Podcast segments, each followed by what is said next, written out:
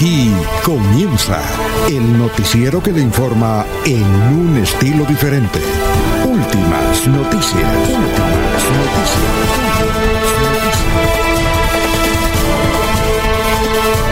La información analizada por los expertos, sin sesgos, explicada con detalles, sin tanta carreta. Últimas noticias por Radio Melodía, también por Facebook y YouTube Radio Melodía. Director Alfonso Pineda Chaparro.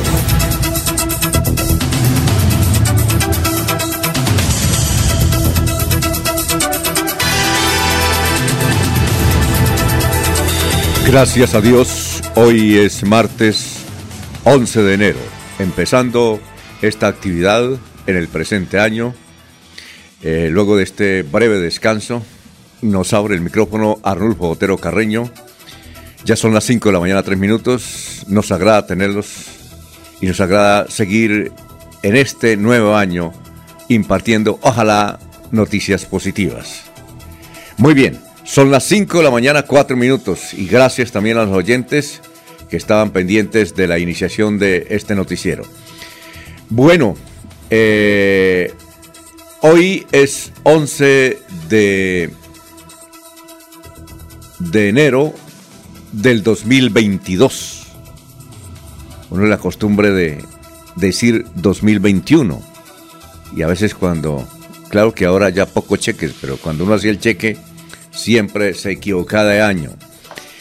Bueno, un día como hoy, en 1569, en Inglaterra se lanza la primera lotería. Un día como hoy.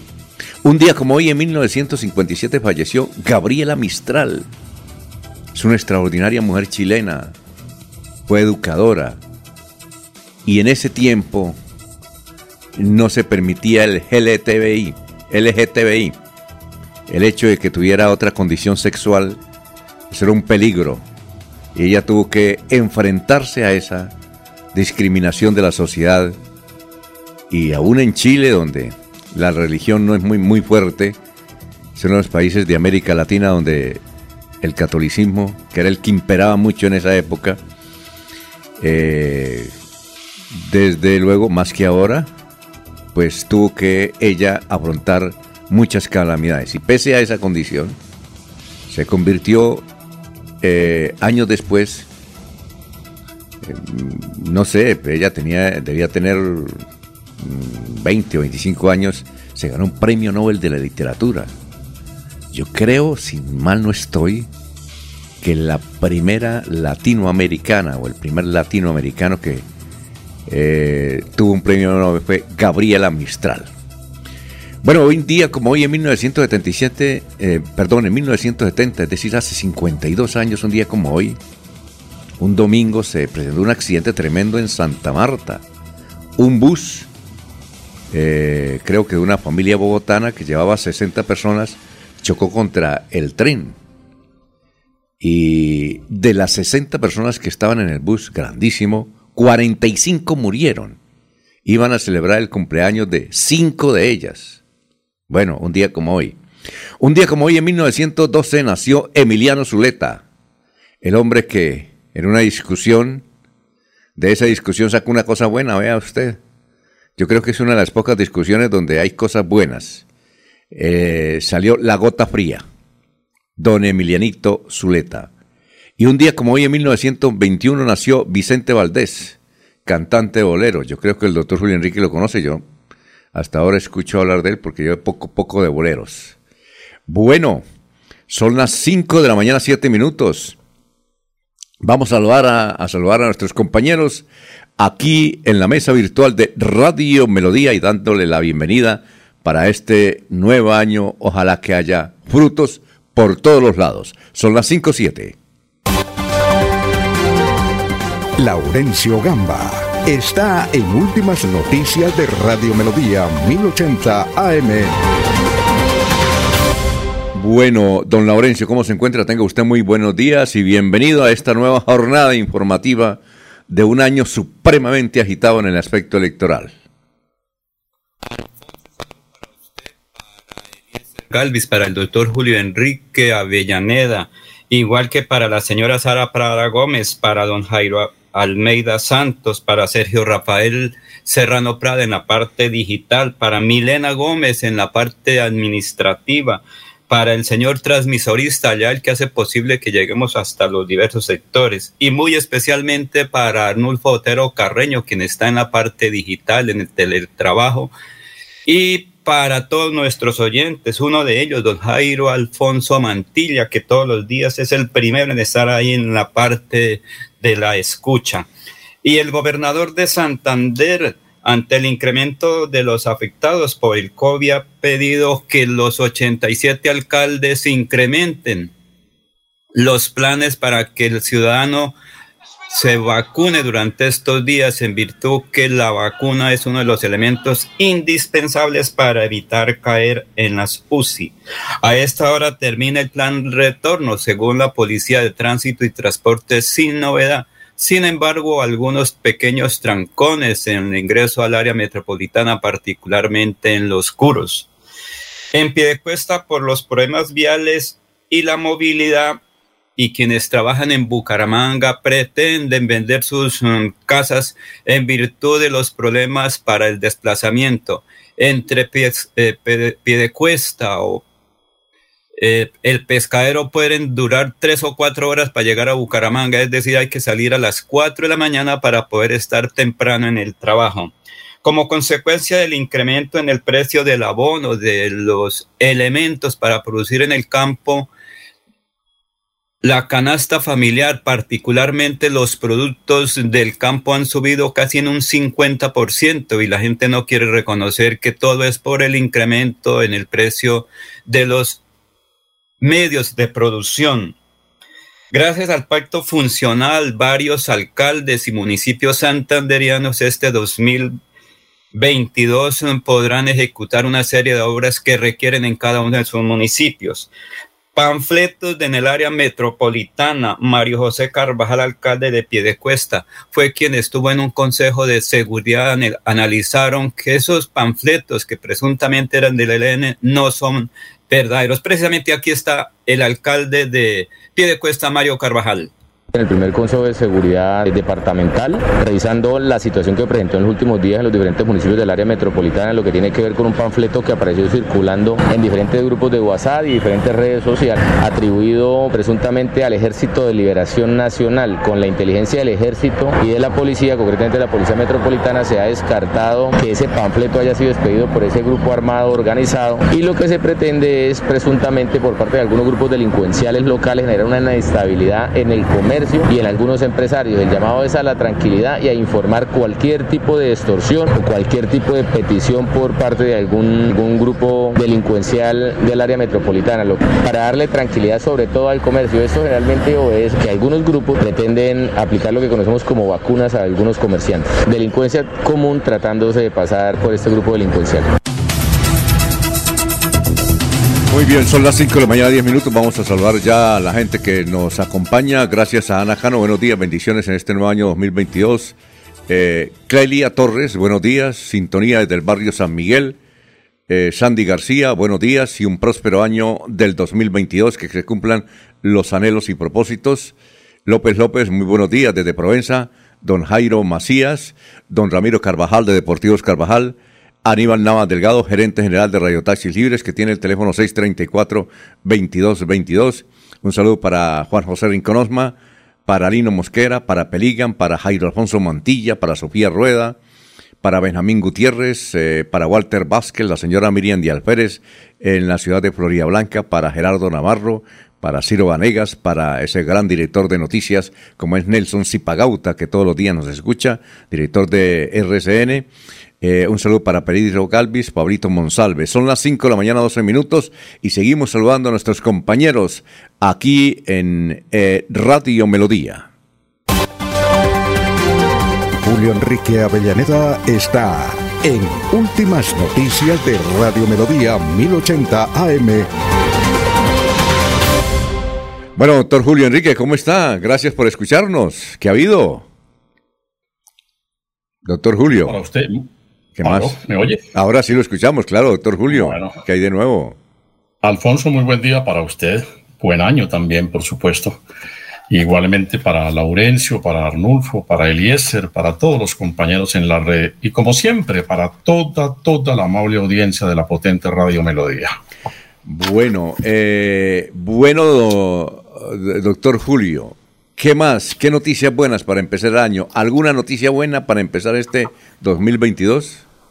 Pues Alfonso, digamos que todavía en términos de noticias seguimos transcurriendo sobre las, sobre las últimas del año que, que expiró, ¿no? No se ha producido a mi juicio todavía algún suceso, eh, digamos, eh, que llame eh, la atención, que se vuelva sugestivo, ¿no? Desde luego, se aprecia una gran preocupación, Alfonso, por el incremento en los precios de los distintos productos, sobre todo los productos alimenticios, en una, eh, si se me permite el término, especie de inflación o estanflación, como dicen algunos otros economistas, que tiene con alguna cara de preocupación a los economistas y al país.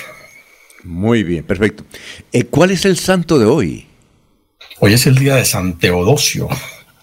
San Teodosio es un santo de origen eh, turco, por allá del siglo V, Alfonso, eh, pero que migró, migró muy joven hacia, hacia la Tierra Santa, hacia Jerusalén, Belén y Nazaret, siguiendo un poco las enseñanzas del, del profeta Abraham, según lo que refiere el Génesis. Y allí se hizo sacerdote, y allí se dedicó pues a, a la difusión de la fe eh, religiosa del cristianismo. Se caracterizaba porque a todos los eh, monjes que llegaron a sus congregaciones les hacía acabar la tumba creó varios monasterios, creó varios hospitales, se le atribuyen un sinnúmero de milagros, ¿no? Y refieren los textos que murió a los 105 años de edad. Si a usted le hubiera colocado Teodosio, ¿usted se hubiera dejado ese nombre? Mm, hubiese, seguramente hubiese adoptado que me hubieran llamado Teo. Sí, pero... sí, claro. son nombres que difícilmente hoy en día se, se, utilizan, ¿no? Poco, era que antes no, pero, Sí, pero era que antes... Justamente por la influencia religiosa, esos nombres tuvieron durante muchos años acogidas en nuestras sociedades. No era el que uno nacía el día de San Teodosio y le colocaban Teodosio, ¿no? Sí, sí. ¿No, es, ¿no es el día de San Laurencio? Ahí tenemos un amigo. Correcto, ¿no? Muy bien. el de mañana, San Arcadio, por ejemplo. Exactamente. Muy bien. Eh, doctor Julio, eh, ¿Y cuál es la frase de hoy? Alfonso, desempolvando por ahí estos días viejos textos, me he encontrado con una frase del célebre pensador romano Cicerón, que creo que nos cae como anillo al dedo para iniciar un año que va a ser eh, o que se caracteriza o se va a caracterizar por el sinnúmero de decisiones de carácter político que como sociedad vamos a adoptar. El buen ciudadano es aquel que no puede tolerar en su patria un poder que pretenda hacerse superior a las leyes. Eh, eh, ¿Repetimos? ¿El qué? ¿El buen qué? El buen ciudadano es aquel que no puede tolerar en su patria un poder que pretenda hacerse superior a las leyes. ¿Quién lo dijo? El célebre romano Cicerón. Muy bien. Son las 5 de la mañana, 16 minutos. Vamos a saludar a Don Eliezer Galvis. Eh, le, estamos mirando el nuevo perfil ahí desde Orlando, Florida. Eliezer, ¿cómo está? Tenga usted muy buenos días.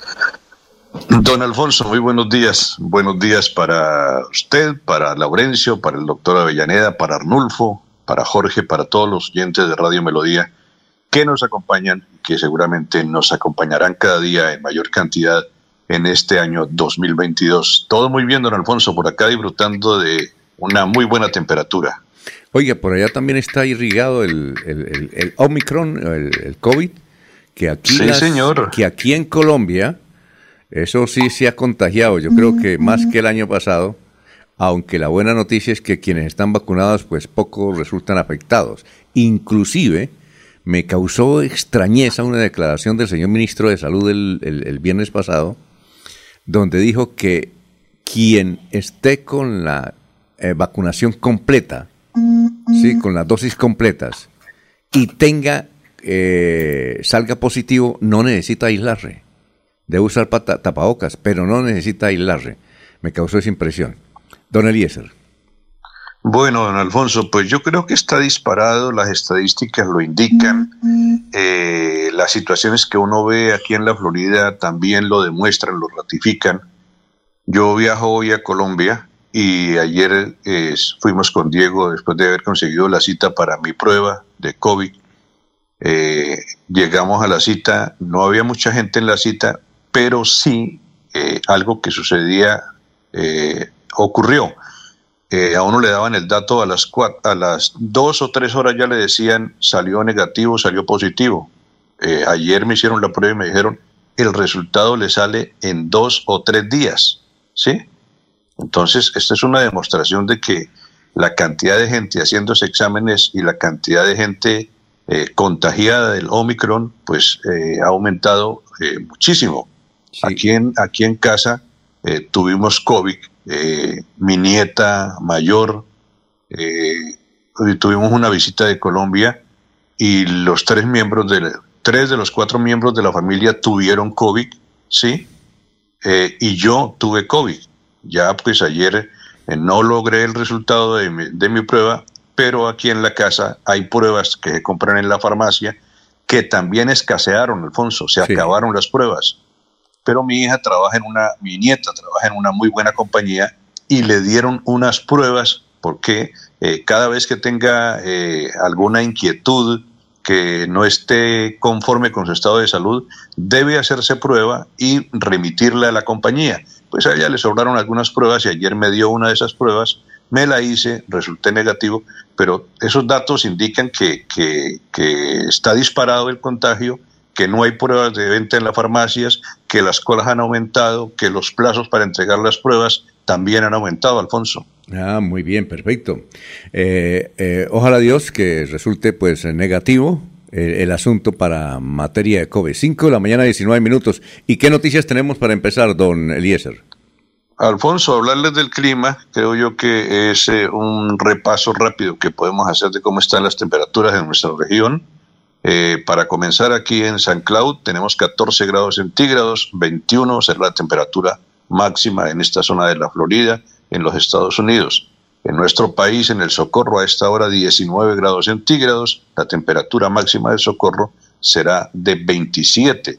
En el municipio de Málaga, la temperatura actual 12 grados centígrados, la máxima en García Rovira será de 20 grados. El municipio de Barranca Bermeja, tiene 24 grados centígrados, la máxima será de 32 en Barranca, el municipio de San Gil en este momento, 19 grados centígrados, su temperatura máxima será de 28 grados. La ciudad de Vélez muestra en este instante 11 grados centígrados, la máxima de Vélez y lluvias en algún momento del día, la máxima será de 19 grados centígrados en la capital folclórica de Colombia.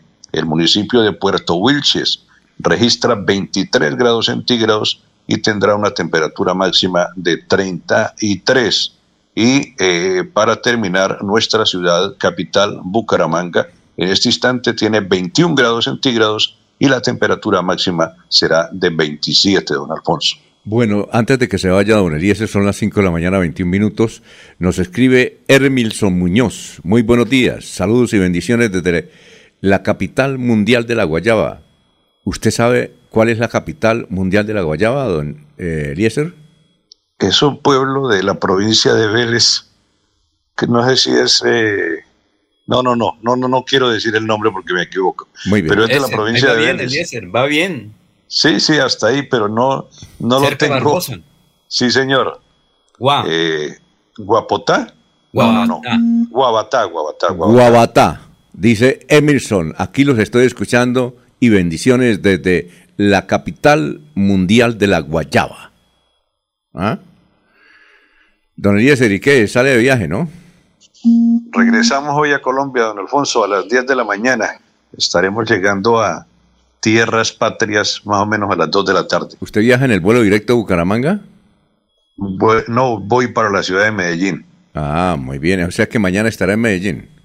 Mañana les aparezco, si Dios quiere, desde Medellín, con mucho gusto. Bueno, eh, éxitos, don Eliezer.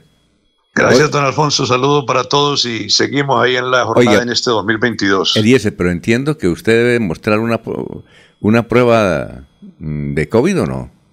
No le están pidiendo, Alfonso, no le ah, están pidiendo, no le están exigiendo, pero yo voy negativo porque me hice la prueba doméstica aquí en la casa ah, y di, negativo, entonces voy tranquilo en ese aspecto. Ah, Doble tapabocas y viajo con seguridad. Muy bien, perfecto. Eh, eh, ¿Con seguridad es una mujer? No, no, no, con seguridad para la gente que me acompaña en el vuelo y con seguridad para mí. Eh, es que me dicen que mi abuelo tuvo una novia que se llamaba Seguridad y, luego se casó con una señora y luego con otra señora y esa se llamaba Isabel, pero la primera esposa se llamaba Doña Segunda. ¿Se llamaba Doña Segunda o Doña Seguridad? No, Segunda. Y que, que, tuvo una novia que se. que Pues eso me contaba mi padre, que tuvo una novia que llamaba Seguridad. Seguridad. Se salvó Alfonso de usted haber sido bautizado en honor a su abuelo Seguridad Pineda. no, es que la novia era la novia de mi abuelo, Seguridad. De mi abuelo Pedro. Bueno, muchas gracias. Éxito, ¿no? Bueno, don Alfonso, un buen día. Muy bien, nos escribe también Gustavo Pirilla Gómez. Dice, qué pichera tan berraca a esta hora en el ambiente de Girón. Empresas como Arinagro, que utilizan podredumbre para sus productos, deberían instalarse lejos de las poblaciones. Claro que gracias a Dios, ya la Corporación de la Defensa de la Meseta nombró una comisión especialmente para que eh, se investigue a Arinagro. Antes de ir con nuestro antropólogo de cabecera, el doctor Luis José Arevalo, nos escribe Elsie Patricia Archila. Muy buenos días desde Piedecuesta. Feliz amanecer. Buen día. Gracias por estar siempre con la información. A ver, está Jorge. Eh, ah, perdón, está Jorge. Entonces vamos antes eh, con Jorge. Muy bien. A ver, miro acá. No, no había visto. Ah, sí, bueno, está Jorge. Bueno, vamos a saludar como se merece a don Jorge Caicedo. Jorge Caicedo está en Últimas Noticias de Radio Melodía 1080 AM. Bueno, son las 5 de la mañana, 25 minutos ya, 5.24, perdón, 5.24. Jorge, ¿cómo se encuentra? ¿Qué hay de nuevo? Muy buenos días. Don Alfonso, muy buenos días. Como siempre, feliz de compartir con ustedes este espacio de últimas noticias, más iniciando este año 2022 deseándole prosperidad para cada uno de nuestros oyentes durante este año que ya cumple hoy, 11 de, febrero, eh, de enero, eh, su eh, décimo primer día del año y de la cual ya quedan 354 días para que finalice este 2022. Una cifra que es noticia en Santander a esta hora para iniciar esta nueva, esta nueva vigencia de nuestro informativo es que las cifras de la COVID-19 en Santander completamente disparadas y ya se anuncia por parte de las autoridades sanitarias la llegada de un cuarto pico de la pandemia. Dos hombres de 82 años, naturales de Bucaramanga y San Gil, son las nuevas víctimas de la COVID-19 en nuestro departamento, según el corte realizado por el Ministerio de Salud en la jornada anterior. En total, Dice, se, también se informa que 1.347 hombres y mujeres dieron positivo para el coronavirus en Santander. El total de contagios llega a 241.583 y de ellos 5.271 eh, están activos. 227.403 personas se han recuperado del, del coronavirus y la cifra de decesos en Santander llega a 7.564. 62 municipios de los 87 se, cuentan como, eh, con el virus activo. Por eso, Jorge, eh, es importante que la gente se vacune. Y, además, eh, en Colombia, el señor ministro de Salud dijo que no hay necesidad de prohibir la vacuna porque es como si estuviera prohibida. Hay muchos sitios en Colombia donde no dejan entrar si no tienen la vacuna. este fin de, año en la costa, vi a mucha gente protestando, eh, protestando porque no llevaba la vacuna y no lo dejaron entrar. Eh, hechos como ocurrido en, Santa Marta, en un club, eh, tenían una fiesta, una familia de Bogotá, venía a celebrarle el cumpleaños al jefe de la familia que iba a cumplir 89 años y el único que no tenía vacuna era el señor y no lo dejaron entrar. Y perdieron todo. Es decir, eh, iban a celebrar, ¿no? No hubo ni poder humano. Eh, creo que intervino el señor gobernador de, de, del Magdalena y no, el club no dejó entrar a ese señor porque no tenía vacuna, independientemente de las consecuencias. Y entiendo que aquí en Bucaramanga también viene una familia de Bogotá a celebrarle el cumpleaños a un muchacho. Vinieron todos, unas 30 personas, y el, muchacho sí tenía vacuna, pero los que organizaron, sus padres no tenían vacuna y no los dejaron entrar. No hubo poder humano. O sea que, de alguna manera, hay que llevar la vacuna, eh, el certificado de vacuna, porque es como si lo hubieran prohibido. Queda uno, queda uno lejos. Y le voy a contar este otro dato. Ojalá que en Radio Melodía estén aplicando eso. Quien no esté vacunado no puede entrar a los estudios. La W Radio, por ejemplo, el que no está vacunado no entra. No entra. Eh, sea quien sea, tiene que estar vacunado. Eh, igualmente otras eh, canales de televisión me consta que el que no esté vacunado no entra. Es más, hay un canal de televisión que todos los días hace prueba. Todos los días hace prueba. Así están las cosas, don Jorge. Así es que yo le pido a la gente que se vacune. Se vacune porque van a perder el empleo. y aquí el que no quiera vacunarse, pues no se vacune, pero tampoco pretenda insertarse en la sociedad con una vida normal eh, para compartir con aquellos que sí han tomado la iniciativa de vacunarse. Por eso ya hemos cumplido con la tercera dosis, ah, para llevar una vida tranquila y obviamente conservando las medidas de seguridad, seguir compartiendo, eh, conviviendo con el resto de, de la comunidad y sacar adelante todas las tareas que vengan, pues, pero con seguridad, con la seguridad de haber recibido las dosis necesarias para combatir esto de la COVID-19. Eh, eh, es más, eh, el señor ministro de Salud dijo muy claro, dijo, se le permite a las empresas sancionar, es decir, no sancionar, sino el que, el que no está vacunado no puede entrar a la empresa. Y si usted lleva varios días que no entra a la empresa, donde debe estar ahí, lo, lo pueden sancionar no porque no esté vacunado. Yo no sé si me entiende. El señor ministro dijo, no lo van a sancionar porque no está vacunado. No.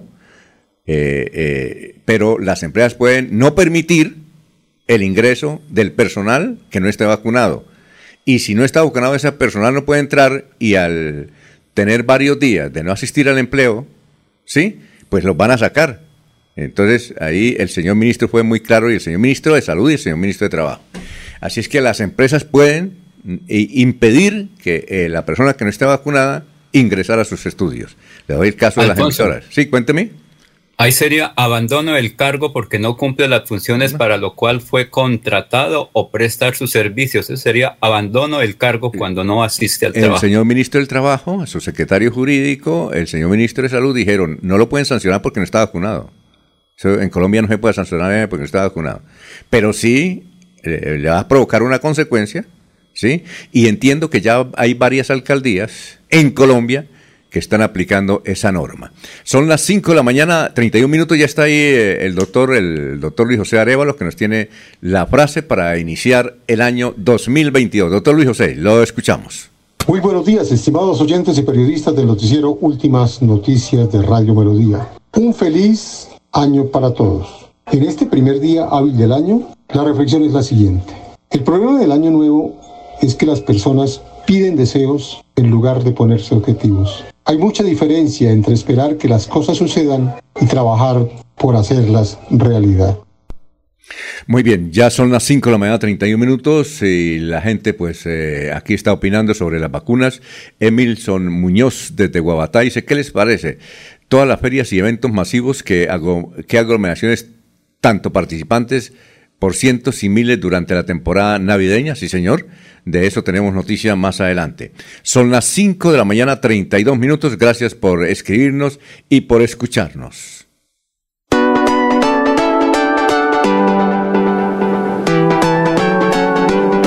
Melodía, Melodía, Radio Sin Fronteras. Escúchenos en cualquier lugar del mundo. Melodíaenlínea.com es nuestra página web. Melodíaenlínea.com. Señal para todo el mundo. Señal para todo el mundo. Radio sin límites. Radio sin fronteras. Radio Melodía, la que manda en sintonía. Tiene una gran noticia para comenzar el año más recargado. ¡Comenzó la feria escolar! Te esperamos en el supermercado Cajasa Puerta del Sol, donde podrás redimir tu bono escolar. Disfruta increíbles descuentos, créditos y muchos más beneficios hasta el 28 de febrero. Y por tu carro y tu moto no te preocupes, porque hay 127 parqueaderos disponibles.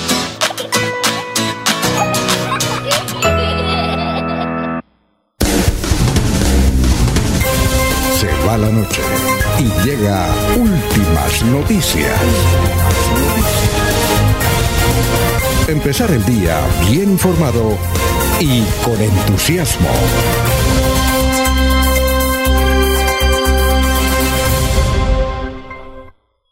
Ya son las 5 de la mañana, 33 minutos. Vamos a hacer un resumen de las noticias eh, en esta emisión.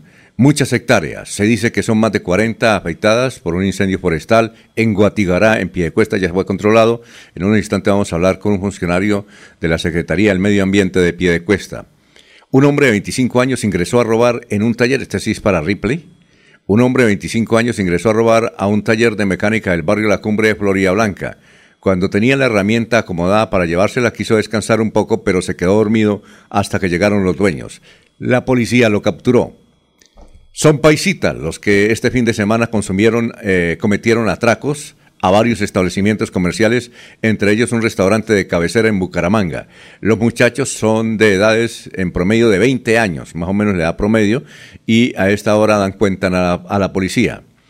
Hay un comunicado de Poniparque, de la Mesa de los Santos, sobre el trato de los perros o mascotas. Más adelante lo vamos a leer y a las seis hablaremos sobre el tema. El coronavirus, como lo decía Jorge en Santander, los contagios disparados 1241 y aquí tengo, Jorge, usted dice que un muerto, aquí tengo cuatro muertos. Eh, Jorge, usted tiene dos muertos, ¿no es cierto? Sí, señor, dos personas de 82 años. Aquí tengo eh, un informe de la Secretaría de Salud de Santander, dice que cuatro muertos en el día de ayer. En el día de ayer no, el domingo. Usted tiene, ah, el domingo cuatro y ayer dos, debe ser así, ¿no es cierto? Con toda seguridad, sí, porque el corte es al 10 de enero. Ah, muy perfecto. La actividad política de Santander comienza a calentarse porque en unos dos meses estaremos en plenas elecciones y hablaremos sobre los seis peajes establecidos en la carretera a Barranca Bermeja, seis peajes en 130 kilómetros. Eh, eh, la decisión y la resolución que fue publicada por RCN hace un mes indicaba que los primeros días de febrero empiezan a, a operar los seis peajes, pero entiendo, Jorge, que actualmente están funcionando dos, el del eh, aquí el eh, la salida de Bucaramanga en Palo Negro y el otro después del puente, más o menos, ¿no? Creo que son dos, ¿cierto, Jorge? Sí, señor, sí, señor. Sí, en ese momento son dos peajes sobre la ruta del cacao. Sí. Dos peajes los que están funcionando para llegar a Barranco Bermejo. Bueno, tenemos información y análisis sobre el hecho que a Santander le han dejado por fuera de importantes programas del Estado, especialmente con los recursos para la paz salidos del acuerdo con las FARC en La Habana. Santander, uno de los departamentos más afectados por el conflicto armado, y se quedaron sin recursos. Tenemos declaraciones de la Secretaria de Educación de Bucaramanga, Ana Leonor Rueda, sobre la presencialidad 100% en la educación en Bucaramanga. Niño de 8 años desapareció mientras se bañaba en el río Chicamocha. En medio de un paseo familiar en este puente de Reyes, un menor de 8 años desapareció mientras se bañaba en el río Chicamocha en la jurisdicción de Piedecuesta, Santander. Son las 5.35 minutos. Atención, la Procuraduría formula cargos por irregularidades en construcción del puente Isgaura. La Procuraduría General de la Nación formuló pliego de cargos a contratistas del Fondo de Adaptación por posibles irregularidades, retrasos y fallas surgidas durante la ejecución del contrato que tenía como objeto la construcción de varios puentes vehiculares en Santander, incluido el Irguábura. Los investigados, de acuerdo con la Procuraduría, son, atención, Juan Carlos Gómez Ibáñez, en su calidad de supervisor integral, y Luis Eduardo Quintero Cuellar y Herman Montenegro Orjuela, quienes fungieron como interventores integrales entre 2014 y 2016. Son las 5.36. Tragedia en el balneario La Tigra en Río Negro. Una joven murió ahogada. 15 minutos de impotencia y desespero vivieron quienes departían en el balneario La Tigra en Río Negro, Santander, cuando cundió la alarma por una joven que se hundía en la quebrada. Ese fue el tiempo que tardaron en sacar a Karen Sofía Silva López, muy jovencita, eh, después eh, de que un remolino la succionara. Atención, según la registraduría oficialmente Rodolfo Hernández es candidato a la presidencia y también están por firmas y fueron aprobadas por la registraduría las de Alejandro Char, Alejandro Gaviria, Juan Carlos Echeverry, Federico Gutiérrez y Luis Pérez Gutiérrez. Y Vanguardia Liberal trae un artículo bastante interesante.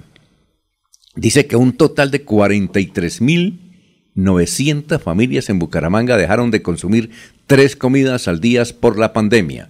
De acuerdo con los datos del DANE en su encuesta de pulso social, en la actualidad hay 60.227 hogares que consumen menos de las tres comidas al día. Esto quiere decir que son 43.904 familias más que antes de la pandemia. A nivel nacional, el COVID, los, los contagios disparados. Santa María, como dicen en Barichara, 27.000 casos nuevos en las últimas 24 horas y, 57 fallecimientos eh, más por COVID en Colombia. Disminuyeron, eh, es decir, aumentaron los contagios y disminuyeron las muertes. Los casos activos se aproximan a 150 mil, una cifra significativa con Cartagena y Santander, y Santander creciendo, dice el Ministerio de Salud. Atención, una noticia también nacional. El alcalde de Medellín, Daniel Quintero Calle, en una entrevista a semana, calificó de cartel mafioso, nada más ni nada menos que a todos los empresarios antioqueños, los que están en el grupo empresarial antioqueño, y lo van a demandar. Y a propósito, ya están en espera que la registraduría confirme la revocatoria para que la gobernación de Antioquia convoque a la elección de la revocatoria del alcalde Calle, Quintero Calle, que se estima será, atención, quieren hacerla coincidir el mismo domingo de la elección del Congreso, que es en marzo 13. Si eso es así, le cuento que le peligra. Pero si es otro día cualquiera, va a ser muy difícil que lo revoquen. Pero ya la gente cuando sale a votar de una vez aprovecha el, el matracazo y el tipo está muy mal en las encuestas en la ciudad de Medellín. bueno, ya, quedó en firme de Alfonso. Oiga, no, sí, pero yo le, voy a decir una cosa. A él lo salva que no sea el 13 de marzo. Yo le, eh, aquí en Colombia creo que es un municipio de Boyacá el único que ha podido sacar al alcalde con una revocatoria, no hay más. De resto, en ninguna parte, en ninguna parte. Estos antioqueños son tan arrechos, como decimos aquí en Santander, que lograron llevar el asunto hasta este tema. Y, han sido tan de buenas que le están pidiendo a la registraduría que por favor eh, coincida la votación del 13 de marzo, que es la elección de, del Congreso para que una vez den la papeletica si quieren sacar a, Quintero Calle. Si es así, don Jorge, yo pienso que se va. Pero si es en otra fecha, va a ser muy difícil. ¿No cree usted? No, ¿Ah? usted lo ha dicho, los antioqueños son tan arrechos que se, ya llevan adelante la recuatoria y la llevan, superaron la impugnación del alcalde Quintero y ahora pues están tras la fecha. Exacto, pero si es el 13 de marzo, el tipo se va. Son ciento... ¿Ah? Si, si, si, es el 13 de marzo, yo creo que el tipo va. Sin duda, porque los ánimos de los medellinenses están muy, muy, muy elevados frente a la evaluación que han hecho de la gestión de, alcalde Quintero en los últimos pero si, Pero si es en otra fecha, un domingo cualquiera, ahí sí, ahí se queda el muchacho, ahí se queda. Bueno, oye, Alfonso, cuénteme.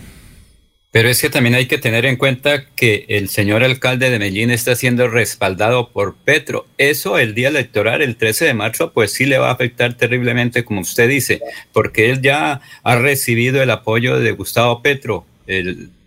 entonces, eso va a repercutir enormemente porque la gente de Medellín es muy de la derecha. Entonces, eso también lo va a afectar terriblemente si es el 13 de marzo. Bueno, no es que la gente de Medellín sea muy de la derecha. Allá hay bastantes petristas y bastantes sindicalistas, una parte, ¿no?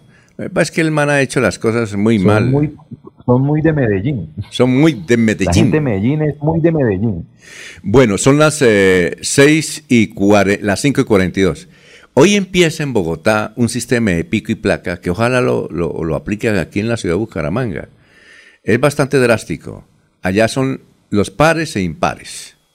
¿Sí? Eh, es decir, día de por medio al vehículo le corresponde el pico y placa, pero, ay, lo extendieron desde las 6 de la mañana hasta las 9 de la noche, de lunes a sábado. Pero, mire lo que hizo la alcaldesa que me parece lo más indicado.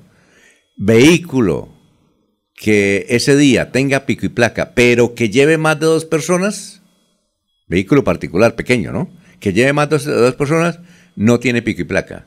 Eso es interesante. Ella dice que para obligar a que eh, la gente se vaya en carros. Y señala una, una estadística que la tiene, no sabía. Solo el 15% de la población que está en Bogotá tiene vehículo particular, el 15%. Entonces dice, ese 15% está perjudicando eh, eh, la movilidad. Pero me parece buena la idea de doña Claudia. Vamos a ver si le sirve. A mí me parece teóricamente que es extraordinaria. Vehículo que lleve dos personas, más a partir de dos personas. Vehículo particular no tiene pico y placa. Eh, si lo pescan con uno solo, sí, la multa es casi de un millón y pico. Bueno, y atención a esta noticia. La Procuraduría expidió una declaración anoche, lunes festivo, eh, llamando a una investigación drástica a 52 alcaldes de Colombia que permitieron las fiestas patronales. Le, bueno, ahí va a haber una gran discusión. Aquí en Santander hubo, eh, ¿dónde hubo fiestas patronales, don Laurencio? Que unas fueron canceladas, por ejemplo la de, la de Zapatoca, las fiestas del retorno las, las eh, suspendieron. Pero ¿en qué otro? Creo que en Río Negro hubo fiestas patronales, en Barbosa Uy, en Barbosa fue tremendo este fin de año, ¿no, Laurencio?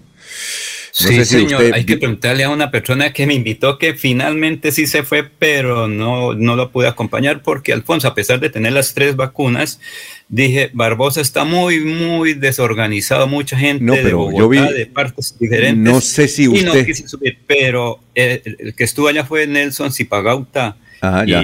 A ver, diga, madrugada. Don Nelson, ¿cómo le fue? Escríbanos ahí, don Nelson, mándenos un audio, ¿cómo le fue? Yo, eh, yo vi publicada una fotografía, me la envió Reinaldo Tuesta, de un sitio, yo pensé que era Europa. Y yo le dije, oiga, Reinaldo, ¿usted por qué me manda cosas de Europa? Dijo, no, no, Europa no, es de Barbosa. Gente semidesnuda, abrazándose, en una especie de carnaval, no sé, usted debe conocer ese sitio, don Laurencio, pero gente... Es que es en Piedra, de Pato, en la carrera novena y del centro de Barbosa. Es que Barbosa llega a más de 50 mil personas. ¿Quién tranca todo eso? Oiga, no, por pero, eso no por eso, pero es que gente semidesnuda.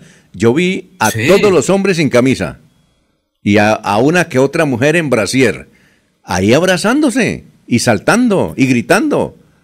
Pues imagínese, ahí debe estar el contagio. Bueno, entonces eh, su amigo alcalde de Barbosa lo... van a llamar también a la Procuraduría a rendir cuenta. La declaración que expidió anoche la Procuraduría es tremenda. Bueno, ¿qué iba a decir don Laurencio para seguir con el campo internacional? Es que Moniquirá declaró, pues digamos, eh, emergencia hospitalaria porque todos los pacientes del sur de Santander llegan a Moniquirá. Ah, y el sistema de salud colapsó en Moniquirá con tres personas que fueron de Barbosa por COVID y tres por, por heridos. Mejor dicho, no pudo atender nada. Muy bien, perfecto. Son las 5 de la mañana, 46 minutos. Eh, para cerrar este resumen, a nivel internacional, el señor López Obrador, presidente de México, con COVID por segunda vez. Por, con COVID, COVID segunda vez. Vamos a una pausa, pero vamos a saludar más a la gente que nos está escribiendo. Dice que eh, Juan Alberto Ortiz nos escribe desde Popayán. Dice aquí que Popayán fueron, eh, ¿fueron qué? Fueron suspendidas las fiestas y por eso agradecimos al alcalde de Popayán que no hiciera más fiestas y pese a que la fiesta blanca aquí de Popayán fue clausurada, se presentaron muchos, eh, muchos contagios por los turistas. Gustavo Pinilla Gómez dice, el alcalde de Medellín recuperó casi 5 billones de pesos que se habían robado de los del GEA. GEA es Grupo Empresarial Antioqueño de Hidroitango. Bueno.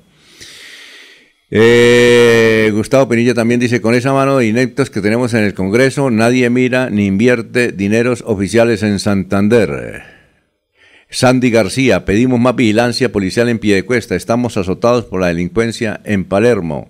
Jorge nos escribe del Páramo Santander, muy bien, que a todas partes pidan eh, el ¿El qué? Ah, el certificado de canación. Dice, ah, esto es una buena práctica. Dice, yo aquí, el que venga a visitarme, le pido el carnet y si no, no entre. Puede ser mi mamá. Ah, bueno. bueno, son las 5.48. Vamos a una pausa y regresamos. Mirador del Madrigal, un lugar exclusivo para vivir a tan solo 40 minutos del área metropolitana. Mirador del Madrigal, 300 lotes de 1.250 metros cuadrados con la más completa zona social en el corazón de la bella Mesa de los Santos. Suba y se pare con 5 millones de pesos. Suba y se pare con 5 millones de pesos. Mirador del Madrigal, un nuevo proyecto de Hacienda del Madrigal. WhatsApp 301 643 0011 301 643 0011. Comercializa Incomesa. Se va la noche y llega últimas noticias. Todos los días, desde las 5 de la mañana, empezar el día bien informado y con entusiasmo.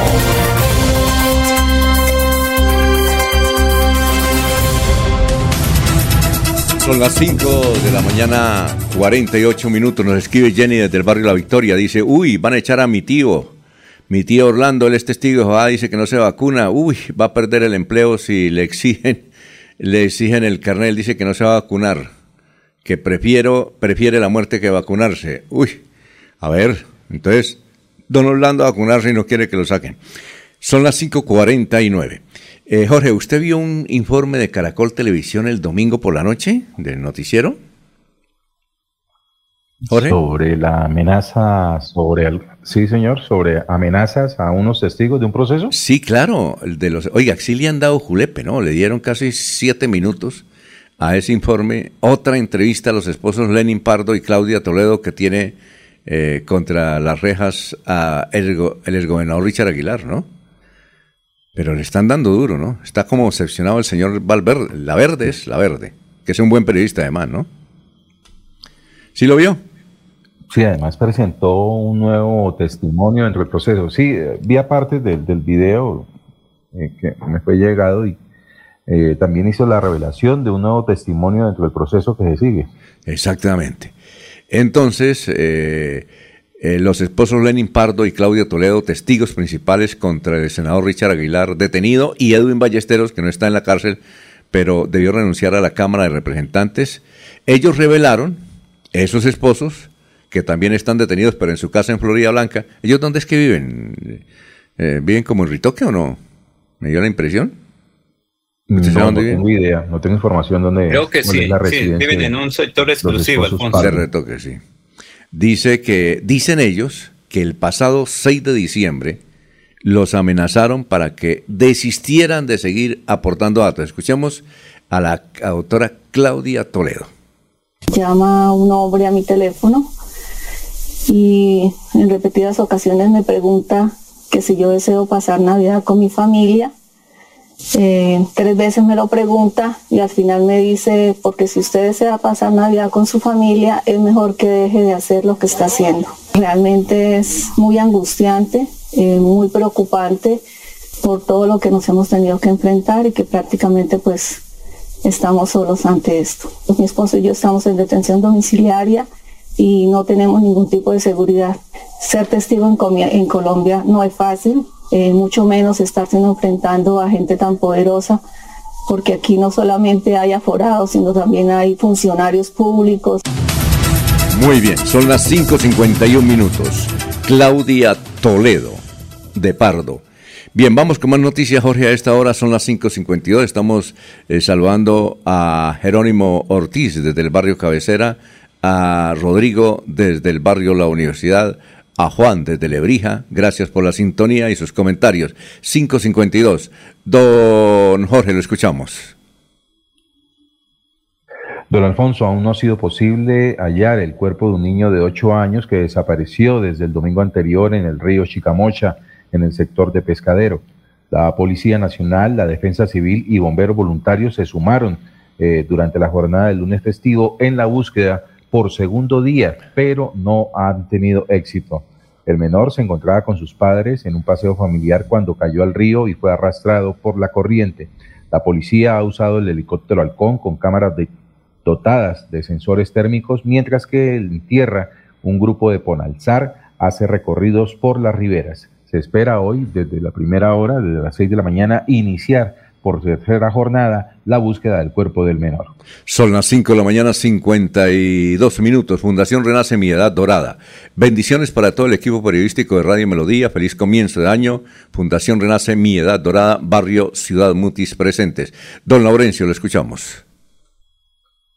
Alfonso, el gobernador de Santander, pacto funcional, donde la administración departamental ha logrado recursos del gobierno nacional para obras en varios municipios, mientras unas personas se dedican a criticar la administración departamental que encabeza el doctor Mauricio Aguilar. Eh, Hurtado, pues hace gestión en Bogotá. Precisamente aquí está este informe con el gobernador de Santander.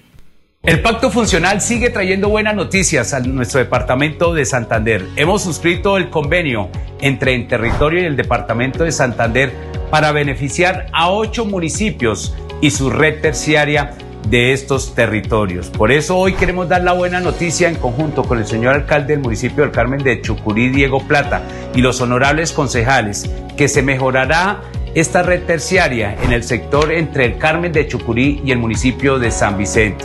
Son más de 2.500 millones de pesos que mejorarán la transitabilidad y sobre todo la productividad de nuestras familias campesinas. Gracias, señor gobernador, por seguirle apostando al desarrollo rural. Estas obras de infraestructura vial mejorarán las condiciones de vida de nuestros campesinos, de las veredas, los aljibes, Inal Bajo, El Hojarasco, Cañaverales y La Bodega. Este es un compromiso que tenemos con nuestro sector rural, con nuestras familias campesinas y sobre todo con nuestro departamento de Santander y nuestras familias del Carmen de Chucurí. Le seguimos cumpliendo al desarrollo de nuestro departamento. Abriendo caminos hacia el progreso. Muy bien, son las 5 de la mañana, 54 minutos, 5.54. Oye, don Jorge, ¿usted en qué parte se encuentra? ¿Qué sonido tan bueno tiene usted hoy? ¿Ah? ¿Don Jorge? Eh, le, alabé el sonido y se me fue. ¿Don Jorge? Vamos a ver si don Sí, señor, lo escucho. Oiga, ¿dónde, ¿dónde está usted que tiene un buen sonido? Lo escucho con excelente ¿Muy sonido. buen sonido? Sí. Ve. Cambió, cambió el satélite. Cambió el satélite, como dice don Laurencio. Pues me encuentro en, en, el, en, la zona oriental de la ciudad, aquí en la parte alta. Ah, muy bien. comienzan a veces las, las luces de la ciudad porque bastante nublado se encuentra. ¿Cómo es que llama esa vereda? Alto de los Padres. Alto de los Padres, ¿no? San José. Ah, vereda San José. Oye, San José, la vereda San José en el Alto de los Padres. Oiga, eh, es que Ernesto Alvarado nos envía un, un aviso, no sé si usted lo vio, yo creo que ya lo, lo, lo, lo miró, donde hay un candidato a la Cámara, 101 por el Caquetá, que sale en peloto. Se llama Marlon Monsalve. Mm. Dice, desnudamos nuestros cuerpos, mentes y corazones en señal de transparencia para combatir desde el Congreso la corrupción. Eh, eh, yo escribí en Twitter, yo escribí en Twitter esto, a ver si usted qué opina, don Jorge. Escribí en Twitter hoy frente a eso. Dice, le, y le dije al muchacho, este tipo de publicidad sin ningún ingenio lo que provoca es rechazo como esos tuiteros y tuiteras que le agregan madrazos y hijueputazos a sus mensajes para llamar la atención. Yo no digo hijueputazos, yo pongo HPS, ¿no? Eh, mensajes para llamar la atención. Este miembro del verde tiene desnudo hasta su cerebro. ¿Qué opina de mi comentario y qué opina de la forma que están haciendo política que sale totalmente en peloto? Sí, no, pues primero tener en cuenta que ese candidato del verde es de la campaña anterior, ¿no? ¿Ah, sí? Es de, Sí, señor. Ah, eh, ah, entonces, don, don Ernesto nos, nos metió un gol. No. no, no sé, no sé, porque Ernesto no, no, no colocó fecha. Pero sí, es de la campaña, de, perdón, a la Cámara de 2014. Ah, entonces, eh, entonces borro el Twitter, voy a borrar. un hilo. entonces, un hilo ah, no. voy a compartir. Ah, no, pues entonces don Ernesto nos metió un gol. Venga, es, es hay que... Una compilación de... Sí, perdón, eh, sí, ahí tengo, ya les voy a compartir en Twitter, hay una compilación de todos estos... Pero, pero una cosa... De todas esas estrategias. ¿Es del, ¿Es del 2014? Sí.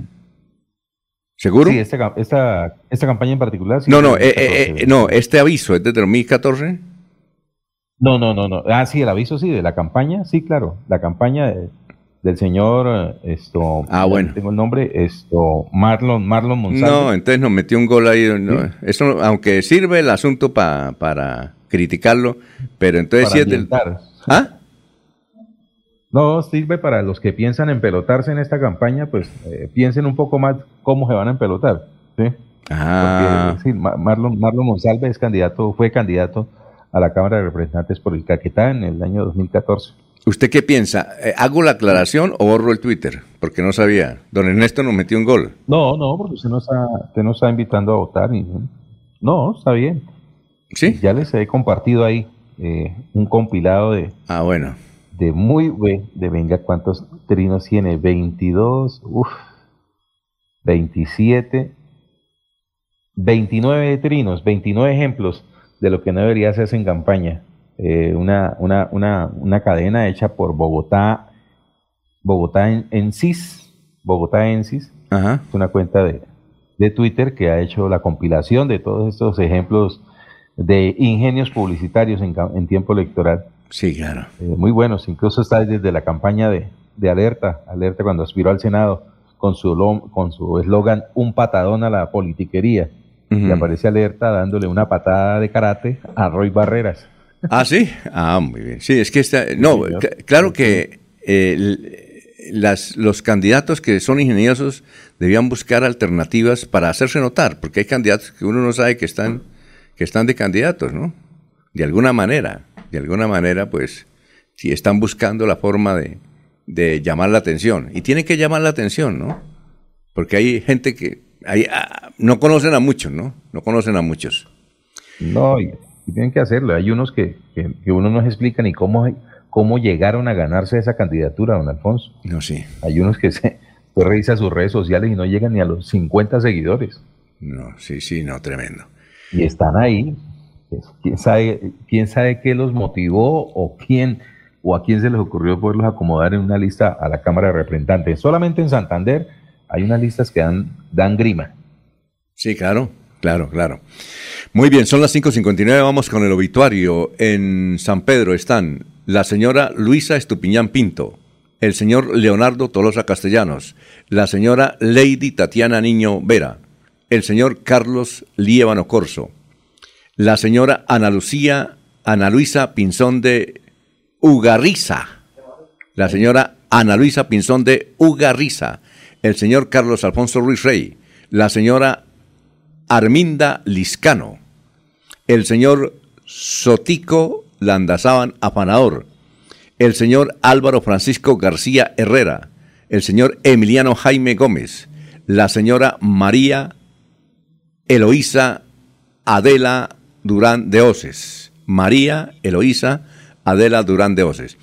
Y en Los Olivos, en Los Olivos están eh, Albey Herreño Sierra, Elcida Gutiérrez de Osorio, Pedro Enrique Hernández Osma, Fabiola Pérez Bueno. Son las seis de la mañana, un minuto, estamos en Radio Melodía. Bucaramanga, la bella capital de Santander. Transmite Radio Melodía, Estación Colombiana, HJMH, 1080 kilociclos, 10.000 vatios de potencia en antena, para todo el oriente colombiano. Cadena Melodía, la radio líder de Colombia.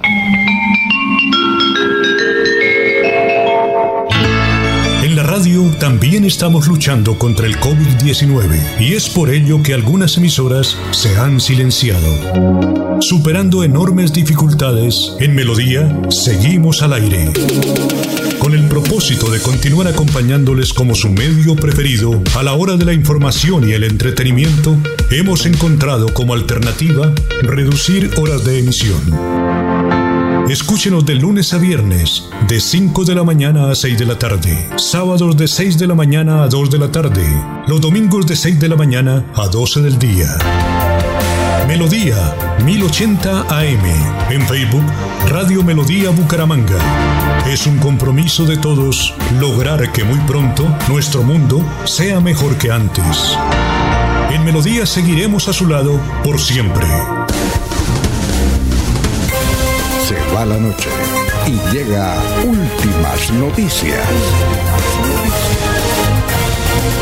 Empezar el día bien informado y con entusiasmo.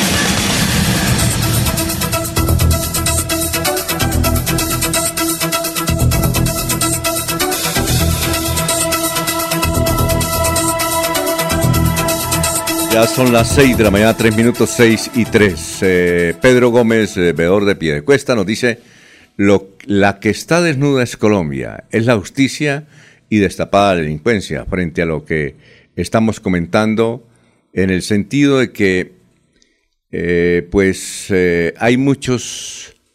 hay muchos ingenios, a veces unos groseros, para hacer política en Colombia.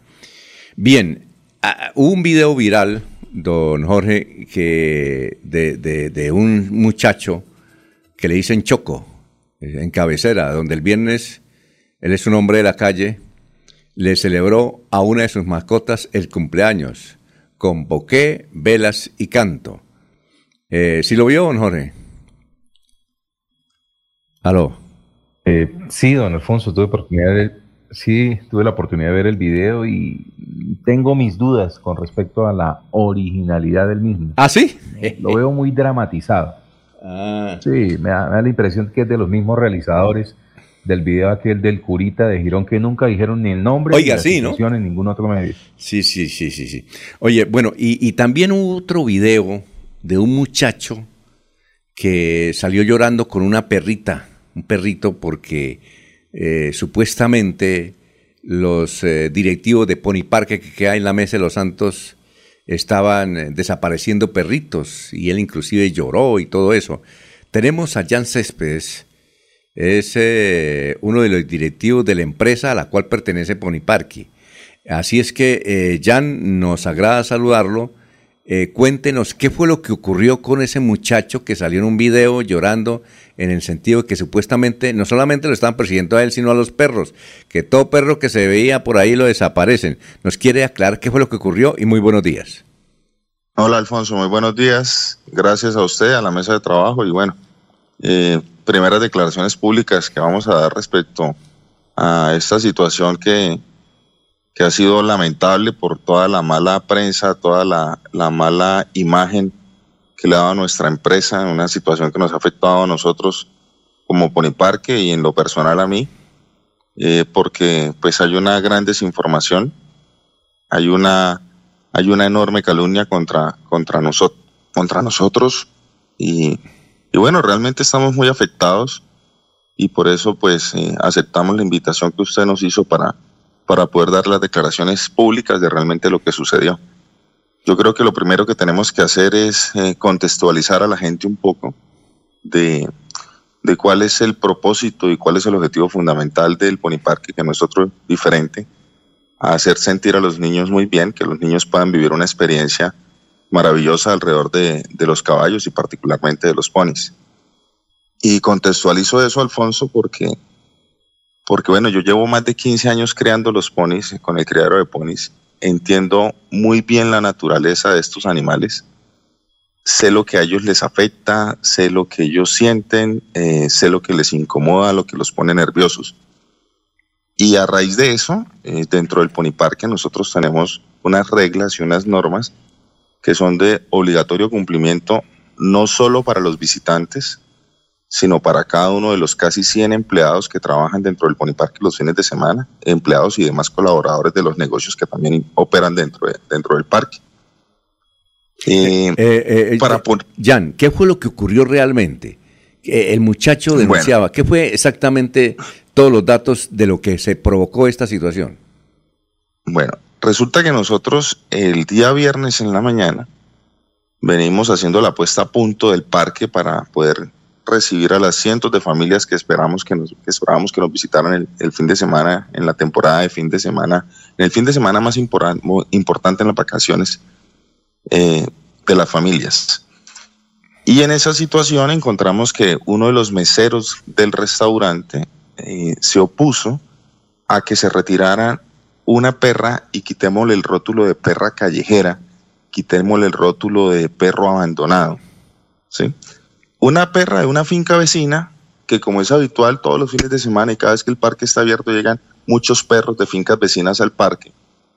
Y dentro del parque nosotros no permitimos que anden perros sueltos, porque los perros que están sueltos le ladran a los ponis y pueden ocasionar un accidente tumbando a los, a los niños y generando, pues, afectando la integridad de los niños. Entonces se le solicita, como es habitual, al empleado encargado que recoja todos esos perros los cuales se llevan a una finca que queda a menos de 10 minutos del parque. Y más nos demoramos nosotros en llevarlos hasta esa, finca que los perros en volver a estar en la tarde ahí en el parque. Pero este muchacho eh, se opone rotundamente a que el perro a que la perrita sea retirada del parque. Se le se le acercan dos empleados y se le dicen que la perra no puede estar dentro del parque, que no puede estar suelta, que mucho menos puede estar dentro de la cocina del poniparque, o mejor, dentro de la cocina del restaurante del poniparque, porque no es el sitio apropiado, por higiene, porque no sabemos cómo está esa perra en temas de sanidad, con sus purgas, con sus vacunas, etc. Este muchacho se opone rotundamente a que la perrita sea retirada del parque. En ese momento eh, me lo informan a mí, yo me le acerco y le digo que la perra no puede estar dentro del parque. Él me dice que por qué. Yo le digo, porque no puede estar dentro del parque. Eso es un tema de seguridad para los niños. Yo no sé, si un perro de estos le salga ladrando a un pony, el pony tumba al niño y vamos a tener es un problema con los padres de familia. Entonces es un tema de seguridad, es un tema de integridad de los niños. Eh, él en ese momento se ofusca bastante, yo también, y tengo que reconocerlo, yo también en su momento me altero. Y él dice que si se va la perra, pues él también se va. Yo digo, pues usted tiene todo el derecho a tomar las decisiones que considere oportunas, pero aquí hay unas reglas y aquí hay unas normas que son de cumplimiento obligatorio para todos, empezando por nosotros, los empleados y todos los colaboradores. Entonces él coge la perrita, sale del parque, en ese momento eh, se da cuenta de que junto con la perrita teníamos otros dos perros que iban a ser retirados del parque. A las pocas horas me mandan a mí un video que eh, terminó viralizándose y en ese video expresa una cantidad de cosas o inexactitudes. En primer lugar, y es un tema que cualquier niño de 10 años identifica con propiedad, sale diciendo que nosotros eh, queríamos desaparecer una perrita, ni siquiera una perra, una cachorra que llegó al poniparque abandonada. Cuando la perra que él retira es una perra que tiene entre 4 y 5 años, pero bueno, eso es un dato menor. Y luego sale mencionando de una manera mm, bastante calumniosa, y pues ahí sí nosotros invitamos al señor Díaz Maldonado para que, para que públicamente salga a rectificar esa situación porque nos ha hecho, nos ha afectado bastante, donde dice que nosotros embarcamos entre cinco y seis animales y que los desaparecimos, Alfonso. Y nada más alejado de la realidad. Absolutamente falso lo que el señor Díaz Maldonado insinúa, porque en Colombia el término de desaparecer lo tenemos nosotros muy presente cuando se desaparecían a las personas en el conflicto armado y nunca se volvía a saber de esas personas y terminaban prácticamente asesinadas. Entonces ese señor con sus comentarios temerarios está creando un caos alrededor de nuestra marca una empresa que hemos logrado construir a pulso, una empresa que hemos logrado construir con mucho sacrificio, con mucho cariño. Y yo creo que hay pocas personas que quieran tanto los animales y que vivan en medio de tantos animales como nosotros aquí en la Mesa de los Santos. Y pues realmente, pues realmente es una situación que, que sí nos ha afectado demasiado y, y, le estamos solicitando al señor Díaz Maldonado en un comunicado de prensa que generamos ayer que sí que reconocemos que tal vez los, el, los métodos para haberle solicitado que retirara la perra, no entendemos hoy por qué se negó rotundamente, rotundamente a retirar la perra, cuando todos los fines de semana sucede exactamente lo mismo. Esos perros se retiran y a las pocas horas vuelven y regresan. Y aquí quitemos el rótulo de perro abandonado o de perro eh, callejero, porque esta misma política y estas mismas normas aplican para todos los visitantes que llegan al parque con sus mascotas. Deben ser de perros de razas consideradas no peligrosas para poder ingresar al parque, que midan menos de 45 centímetros y una vez dentro del parque siempre, están siempre deben estar sujetadas del lazo y del collar de su respectivo propietario. Reitero, reitero, Alfonso, siempre pensando en la seguridad y en la integridad de los niños porque es un parque diseñado para niños y nosotros tenemos que estar pendientes de que pues ninguna situación vaya a poner en, en, en riesgo la seguridad, la integridad de los pequeños que nos visitan. Sí, nos causó sorpresa esa, esa declaración del muchacho, porque eh, usted se distingue precisamente eh, en esta región por ser uno de los que más defiende el medio ambiente y los animales y ha, provocado un desarrollo impresionante en la Mesa de los Santos, pese a la pandemia. Pese a la pandemia, usted continuó con los proyectos independientemente de los riesgos que, está asumiendo. Entonces nos causó impresión eso. Ahora, eh, doctor Jan Céspedes, ¿hay una, alguna manera, algún un tipo de infraestructura eh, que pueda cerrar el parque para evitar que entren los perros? nos tocaría enmayar los más de dos kilómetros del lindero que tiene el Parque Alfonso y tendríamos el parque como un, no como un parque ecológico, sino como una cárcel. Eh, eso no está contemplado, como tampoco está contemplado eh, ponernos a construir un albergue para perros. Por ahí yo veía a la gente lo que escribía en las redes sociales dándonos una paliza impresionante, que dónde estaba nuestro sentido de responsabilidad social y empresarial. Y sea esta la oportunidad para decirle a aquellas personas que están dando tanta madera, que uno no tiene por qué salir a decir lo que hace eh, para trabajar con las comunidades menos favorecidas. Yo pienso que eso es un tema interno de cada empresa, pero pues eh, sea también el momento para expresar que nosotros trabajamos de la mano de las comunidades menos favorecidas aquí en la Mesa de los Santos. El pasado 23 de diciembre tuvimos el Poniparque completamente abierto para que todas las familias campesinas de la región pudieran disfrutar con sus hijos de nuestras instalaciones. Trabajamos de la mano con eh, fundaciones que trabajan con niños o jóvenes en condición de discapacidad, niños y jóvenes en condición de vulnerabilidad, niños y jóvenes que tienen de pronto alguna situación de salud que les impide un desarrollo psicomotriz normal.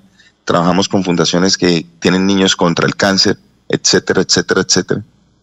Y, ese, es, nuestro trabajo y eso es lo que nosotros hacemos y lo hacemos con el mayor gusto y con el mayor cariño.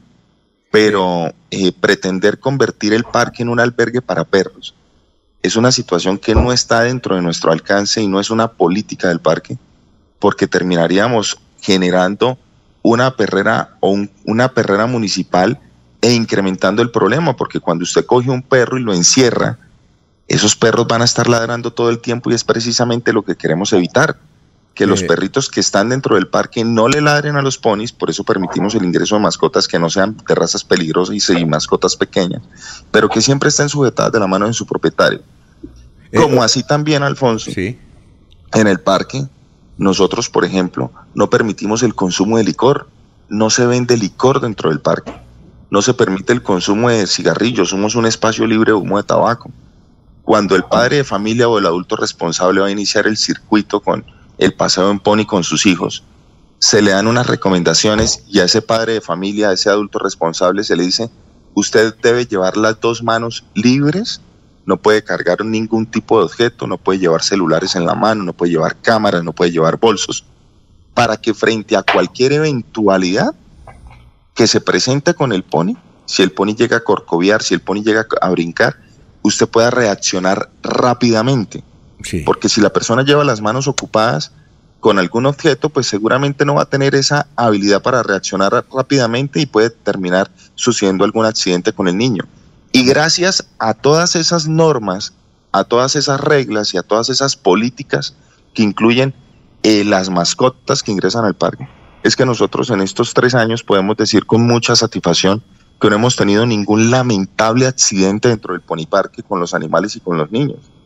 Pero si nosotros flexibilizamos estas políticas, pues seguramente todos los fines de semana vamos a tener situaciones lamentables. Entonces, aquí, Alfonso, a criterio de nosotros, lo que hay es un acto de, de, de un muchacho, de un mesero que no quiere acatar una norma del parque. Y yo le quiero preguntar a usted, Alfonso, eh, a usted, por ejemplo, eh, a alguno de sus colegas, a alguno de sus colaboradores, si, se le da por llegar en, en pantaloneta a, la, a la emisora, no hay ningún código de conducta, no hay ninguna norma que le impida a esa persona realizar situaciones que van en contra de lo que está establecido en un manual de funciones. De la misma manera, de la misma manera, dentro del parque hay unas normas que son de obligatorio cumplimiento para todos y esas normas no son negociables. A mí me dicen varios amigos, hombre, Jan, pero usted por qué no sale y busca al muchacho y le dice que aclare la situación y convénzalo. No, porque es que los principios que uno tiene no pueden ser negociables, porque yo llevo más de 15 años creando estos animales y los conozco y sé que les incomoda, que los estresa y qué situación puede poner en riesgo, no el pony como tal, porque pues el, finalmente el pony no es, es un ser vivo, pero no es una persona. Estamos hablando de la integridad de los niños. Aquí no se trata de que si es un perro abandonado, que si es un perro callejero, porque todos esos perros que llegan al parque los fines de semana son perros de fincas vecinas Aquí no estamos hablando de perros abandonados ni perros callejeros. Son perros de fincas vecinas que llegan atraídos por la comida del restaurante. Sí. Y esos son los perros que nosotros retiramos los fines de semana y en horas de la tarde están nuevamente de regreso. Eh, eh, Jan, finalmente, eh, usted es un hombre que ha recorrido el mundo y ha visitado muchos parques. ¿Cómo hacen, por ejemplo, en Panaca y en otros parques del mundo donde hay ponis y hay niños y, y se ven las mascotas? ¿Ellos cómo hacen entonces? Fíjese, Alfonso, que en Panaca hasta hace poco permitieron el ingreso de mascotas. En Panaca hasta antes de la pandemia estaba prohibido el ingreso de mascotas, básicamente por la misma situación y por las mismas explicaciones que yo le estoy dando a usted. Y ellos hace un poco, antes de la pandemia, unos dos, tres meses antes de la pandemia, permitieron el ingreso de mascotas y tienen las mismas condiciones. Las mascotas deben estar todo el tiempo sujetadas de la mano de su propietario. Eso es una norma y no hay excepciones a esa norma. Este señor pretendía tener la perra escondida en la cocina del restaurante, una situación que a todas luces eh, es antihigiénica. Y si él está trabajando, ¿cómo nos iba a garantizar? Es la pregunta que yo me hago. Si él está trabajando, si él está atendiendo los comensales que llegan al restaurante, ¿cómo va a garantizar que la perrita esté todo el tiempo amarrada y sujetada de su mano? Entonces, eh, aquí tenemos una situación en la que no entendemos realmente los motivos, no entendemos el objetivo que, se busca con toda esta situación que nos ha desprestigiado. Sí. Pero nosotros seguimos con la frente en alto, no, no tenemos absolutamente nada de que eh, eh, de, alguna manera mm, sentirnos que hemos actuado de mala, de mala forma. Si le pedimos excusas, como lo dijimos en el comunicado de prensa, si el procedimiento para retirar el animal por alguno de los empleados del parque no fue el, adecuado, pero pues él tampoco puede contradecir una norma que lo único que se busca con esa norma es tener la seguridad y la tranquilidad de que los niños que visitan nuestras instalaciones van a estar tranquilos, van a estar seguros y van a estar con la con la confianza de que nosotros hacemos las cosas bien en pro de su seguridad y de su integridad. Y ahora sí, finalmente, usted va a hacer acciones legales. Don Alfonso. Porque. Alfonso. Eh, sí, ya. Ah, ustedes tienen preguntas. Entonces vamos a. Eh, Jan, si fuera tan amable. No, no, no. Pues, don Alfonso, no, sí, Sí. La mía era precisamente esa, ¿no, Alfonso? Ah, bueno, sí. ¿Qué acción judicial tomará? Exacto. Entonces, si quiere, como usted tiene preguntas. Frente a esta situación, más aún cuando ya están Jorge. frente al escaño de, de las redes sociales donde abundan los destartalados mentales. Sí, Jorge. Eh, eh, eh, vamos a hacer una pausita. Eh, Jan, ¿usted puede permanecer un momentico en el teléfono? Creo que sí, Alfonso. Gracias. Son las 6 de la mañana, 21 minutos. Estamos hablando con el presidente general de la organización de la cual hace parte Pony Parque, Jan Céspedes. Son las 6 de la mañana, 21 minutos. La tuberculosis es la segunda causa de muerte por enfermedades infecciosas en el mundo que afecta directamente los pulmones. Puede prevenirse lavándose las manos frecuentemente, ventilando los espacios y usando tapabocas. La tuberculosis, de no ser tratada a tiempo, puede ser mortal. Gobernación de Santander, siempre Santander. Mirador del Madrigal, un lugar exclusivo para vivir a tan solo 40 minutos del área metropolitana. Mirador del Madrigal, 300 lotes de 1250 50 metros cuadrados con la más completa zona social en el corazón de la bella Mesa de los Santos. Suba y se pare con 5 millones de pesos. Suba y se pare con 5 millones de pesos. Mirador del Madrigal, un nuevo proyecto de Hacienda del Madrigal. WhatsApp 301-643-0011. 301-643-0011. Comercializa Incomesa.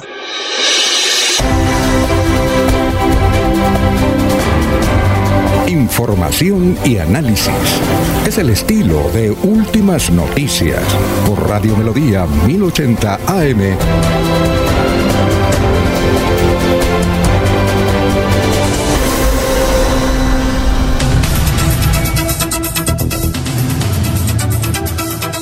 Tenemos las 6 de la mañana, 23 minutos. Estábamos hablando con Jan Céspedes eh, sobre el asunto del Pony Parque. Don Reinaldo Atuesta nos dice dónde queda el Pony Parque. Claro, ahí en la Mesa de los Santos. Juan Alberto Gómez, apoyamos eh, la inversión y el respeto por los animales. Muy bien, a ver, Jorge, ¿cuál es la inquietud que tiene usted para eh, Jan Céspedes? No, la misma que usted manifestó antes del corte, don Alfonso, con los buenos días para Jan Céspedes, y es que ya en ese momento donde se está afectando la imagen del Pony Parque, que es un, es un emprendimiento que requiere un, importante impulso económico y que además presta un beneficio para la región de la, de la Mesa de los Santos, eh, ante la viralización de este video, eh, sin, sin un argumento claro, eh, qué tipo de acciones se van a tomar por parte del Poniparque para precisamente frenar este hostigamiento del cual ya es sujeto en redes sociales, donde abundan los destartalados mentales posando de moralistas. Bueno, fíjese que ayer eh, a nosotros nos anunciaron un plantón para el domingo, las personas que se solidarizaron con el señor Díaz Maldonado. El domingo no llegó ninguna persona al parque Ayer llegaron tres señoras eh, acompañadas del señor Díaz Maldonado. Él se quedó dentro del vehículo. En el parqueadero las señoras ingresaron al parque, hicieron el recorrido eh, y estuvieron visitando todas nuestras instalaciones, recogiendo testimonios con los empleados del manejo que nosotros les damos a los animales.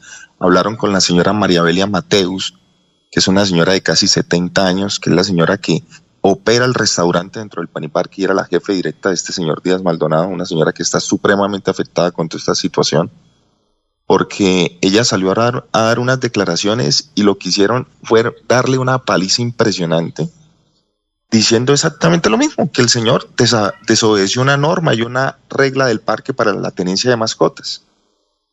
Y el señor Díaz Maldonado ayer... Eh, Después de que las personas que lo acompañaban hicieron el recorrido del parque, se bajó de la camioneta en la que, en la que llegaron, se le acercó a mi esposa y le dijo a mi esposa que pues eh, mi esposa le dijo, si usted tiene la posibilidad de demostrar que efectivamente nosotros desaparecimos perros, por favor hágalo. Pero le, le, solicitamos encarecidamente que si usted en un momento de ira o en un momento de intenso dolor o en un momento de afectación emocional dijo cosas inexactas, también lo invitamos a que usted haga las rectificaciones públicas porque nos está afectando tremendamente. No solo a nosotros como empresa, sino a nosotros como familia. Y eso se lo dijo mi esposa ayer al señor Díaz Maldonado en una charla que tuvieron en cerca de dos minutos ayer en el parqueadero porque pues él llevó unas personas a que ingresaran y a que vociferaran y que y se les permitió el ingreso con sus megáfonos y dijeron lo que querían decir dentro del parque y no se les negó esa posibilidad. Respecto al tema de las acciones legales, sí vamos a emprender acciones legales, por supuesto. En primer orden vamos a colocar una acción de tutela, que creemos que es el método más rápido. Primero para eh, solicitar como medida cautelar que pues este señor no siga haciendo pronunciamientos y no tiene una argumentación sólida que pueda corroborar lo que él está afirmando. Y el propósito fundamental de la tutela va a ser preservar el buen, el buen nombre de nosotros, de nuestra empresa, de nuestra marca, y solicitarle pues que, que se retrate de las injurias y de las calumnias. Pero adicionalmente y de la mano con la tutela, también vamos a instaurar, a instaurar una denuncia ante la Fiscalía General de la Nación, porque creemos que eh, no puede una persona enlodar de una manera tan vil, tan, tan de una manera tan, tan mezquina, de una manera tan... Eh, bueno, los atributos son pocos. No se puede enlodar una empresa de esa manera como la viene haciendo, ¿sí? Porque no solo es eh, atentar contra el patrimonio de una familia, que bueno, eso a algunos les gustará, las personas que quieren dar madera estarán felices, estarán eh, frotándose las manos, pero reitero, el Poniparque es una empresa que genera más de 100 empleos directos e indirectos todos los fines de semana en la Mesa de los Santos. Aquí hay muchas personas que dependen económicamente. Y más allá de eso, más allá de eso, las personas que me conocen a mí saben del esfuerzo tan grande que nosotros hacemos por mantener estos animales, por mantenerlos en excelentes condiciones. En el Poniparque usted encuentra patos silvestres, encuentra conejos silvestres, encuentra cabras, encuentra camuros, encuentra caballos, encuentra ponis. Animales que reciben visitantes los sábados y los domingos, pero animales que comen de lunes a domingo, ¿no? Y en nuestra finca donde vivimos tenemos perros, tenemos conejos, tenemos cabras, tenemos gatos, tenemos caballos. Y estamos hablando de que vivimos a menos de 10 minutos del Pony Park. Entonces, sí, la invitación al señor Díaz Maldonado para que rectifique sus declaraciones, para que lo haga públicamente y por supuesto que sí vamos a tomar acciones legales porque pues eh, yo pienso que, que se tiene que sentar un precedente de que ninguna persona puede, sin argumentos, sin, sin argumentos, ninguna persona puede ir a calumniar una empresa y, e intentar acabarla porque lo que, lo que está haciendo este señor con, esa, con esos argumentos eh, falsos, con esas calumnias, con esas injurias, es intentar acabar con nuestra organización. Eh, finalmente, don Laurencio, son las 6 de la mañana, 29 minutos.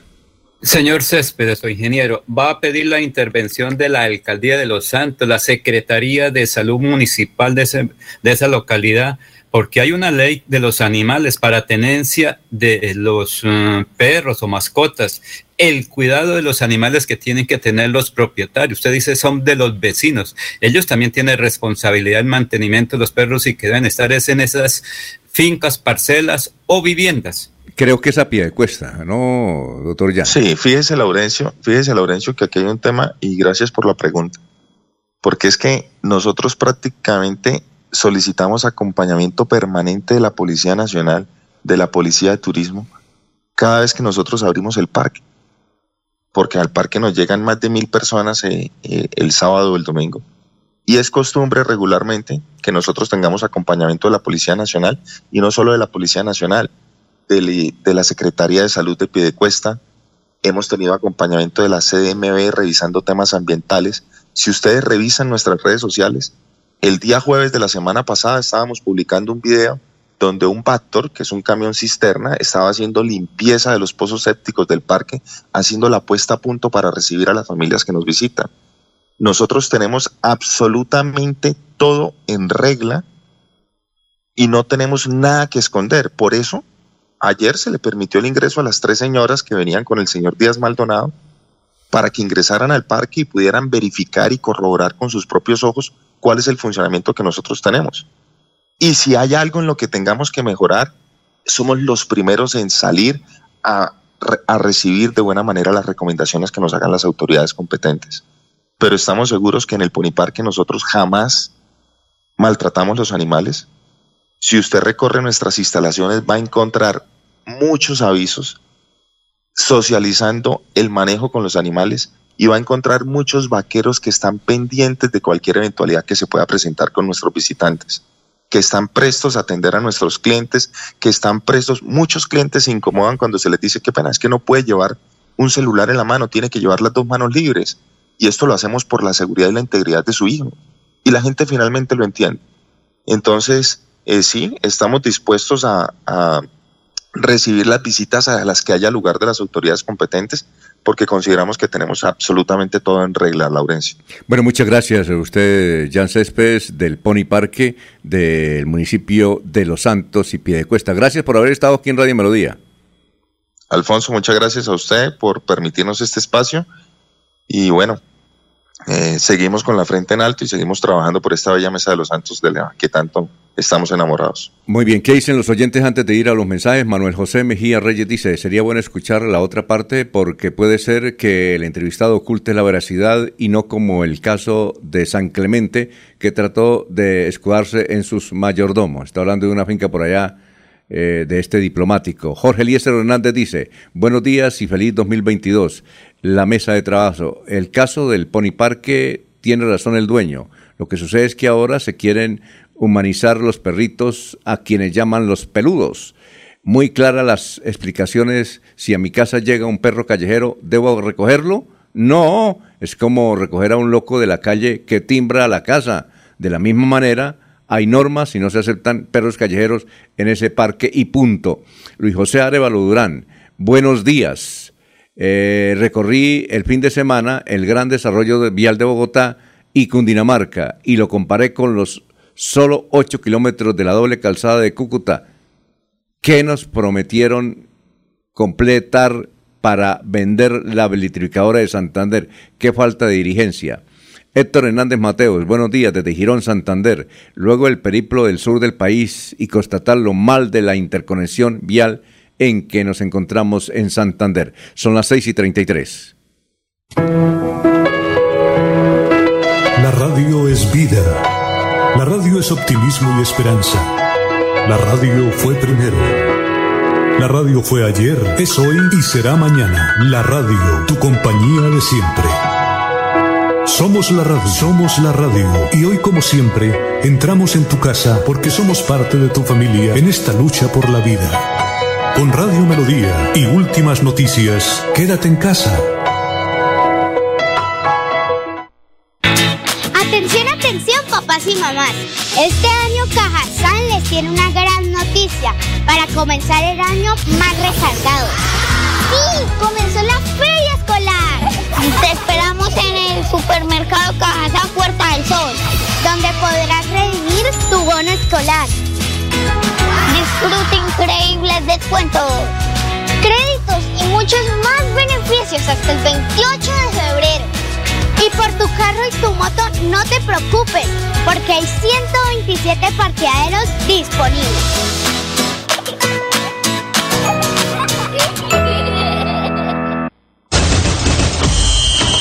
Regresan las emociones al templo sagrado del fútbol santandereano. Vuelve el torneo de la Marte. El torneo de la Marte.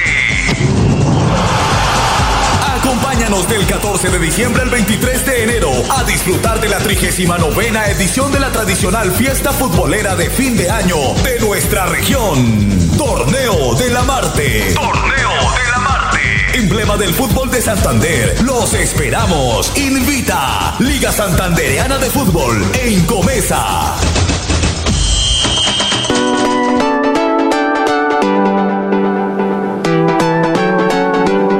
Melodía, Melodía, Radio Sin Fronteras. Escúchenos en cualquier lugar del mundo. Melodíaenlínea.com es nuestra página web. Melodíaenlínea.com. Señal para todo el mundo. Señal para todo el mundo. Radio sin límites. Radio sin fronteras. Radio Melodía, la que manda en sintonía.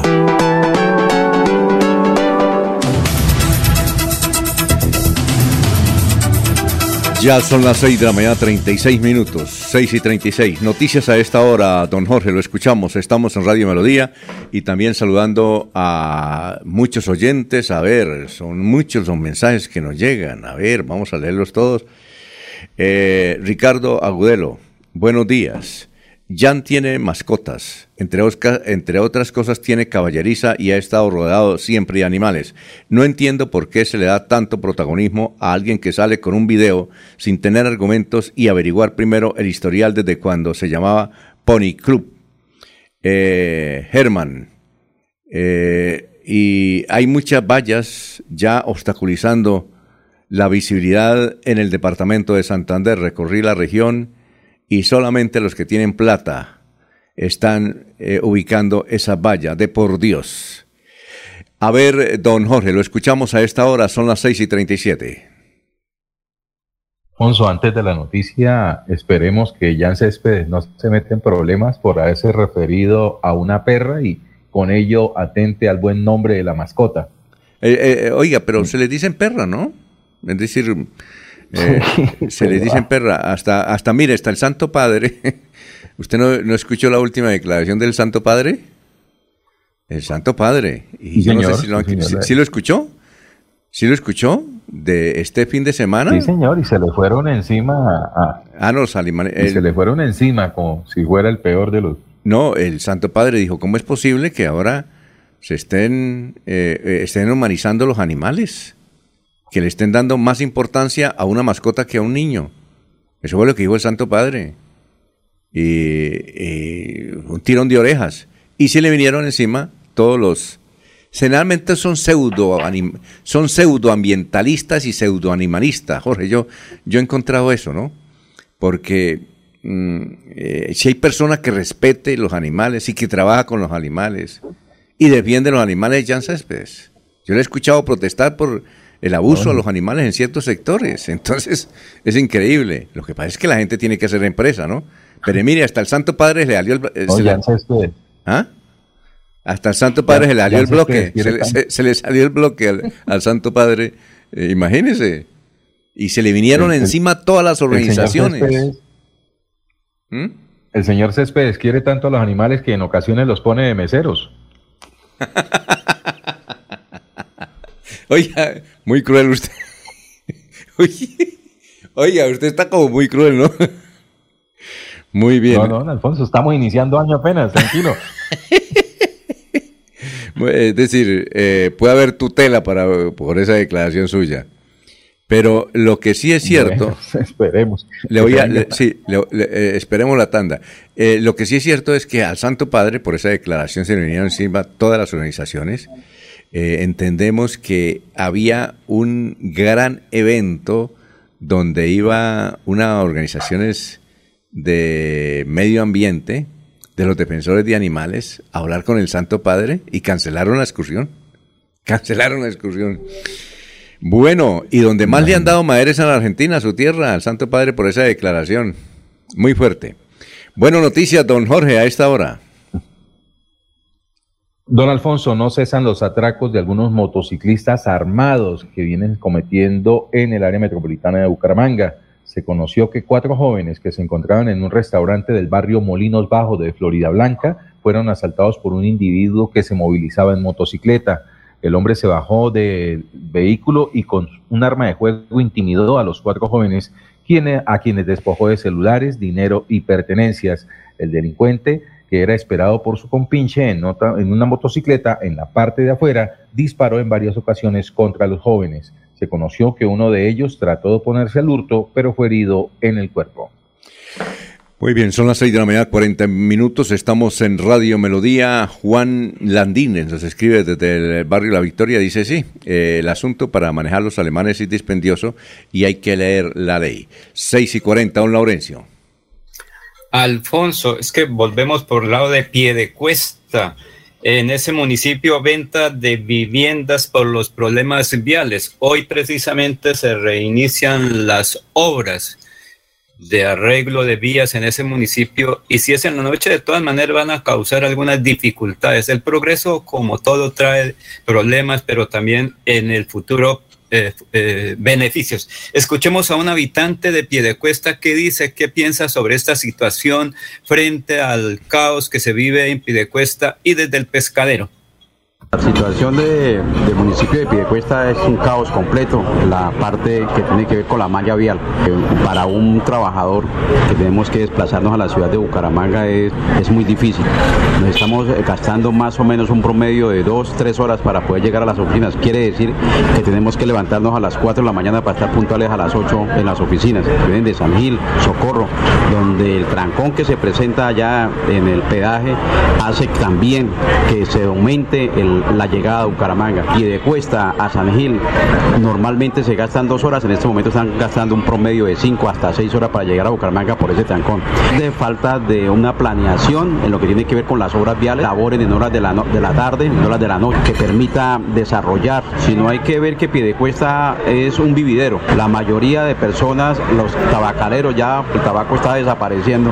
Entonces nos estamos dedicando a otro comercio. Tenemos que desplazarnos a Bucaramanga, que es la capital laboral. Luego, no nos queda otro remedio que vender las propiedades. Y esto hace que la economía colapse de una u otra manera, que las casas bajen de precio, la gente viva enferma, el mercado en pie de cuesta se dispare, en fin, todo este problema vial genera en la sociedad problemática social bastante delicada.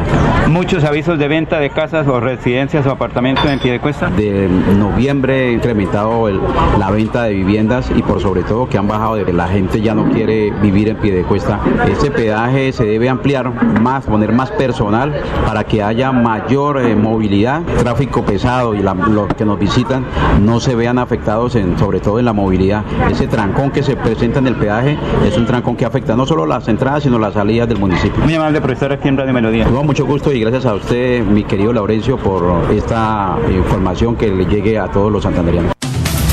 Bueno, y a esta hora son las 6 y 43. Ya tenemos comunicación con Miami. Allá está Florentino Mesa con todo lo que está ocurriendo en el mundo eh, en este momento. Y bienvenido al 2022, don Florentino.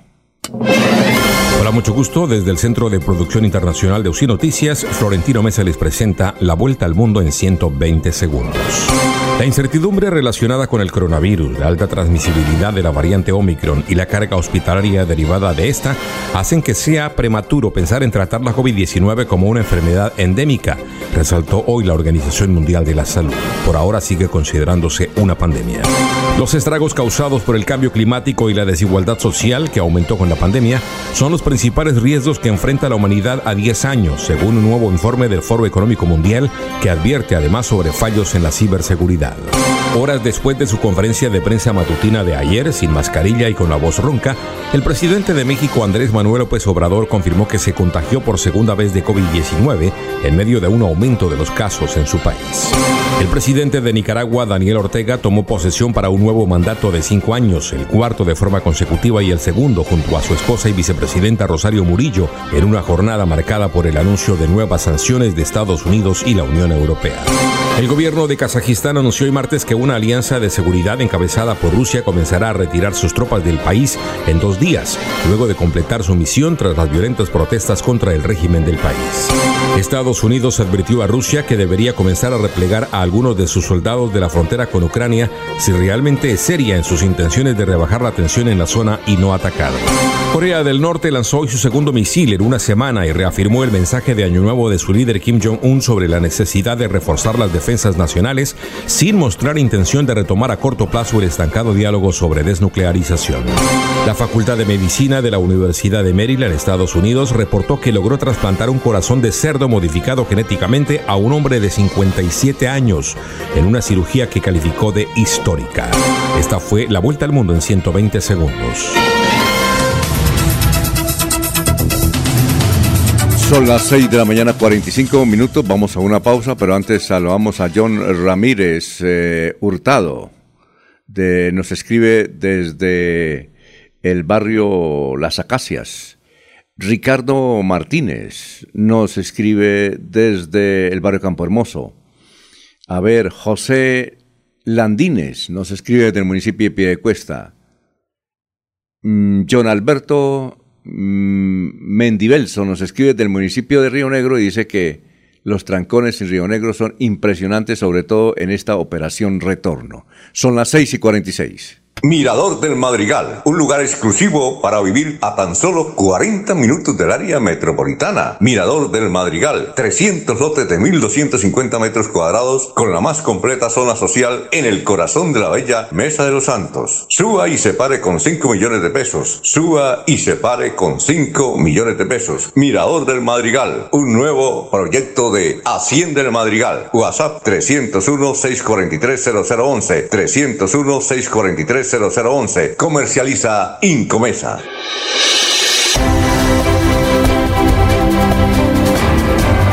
Información y análisis. Es el estilo de Últimas Noticias por Radio Melodía 1080 AM.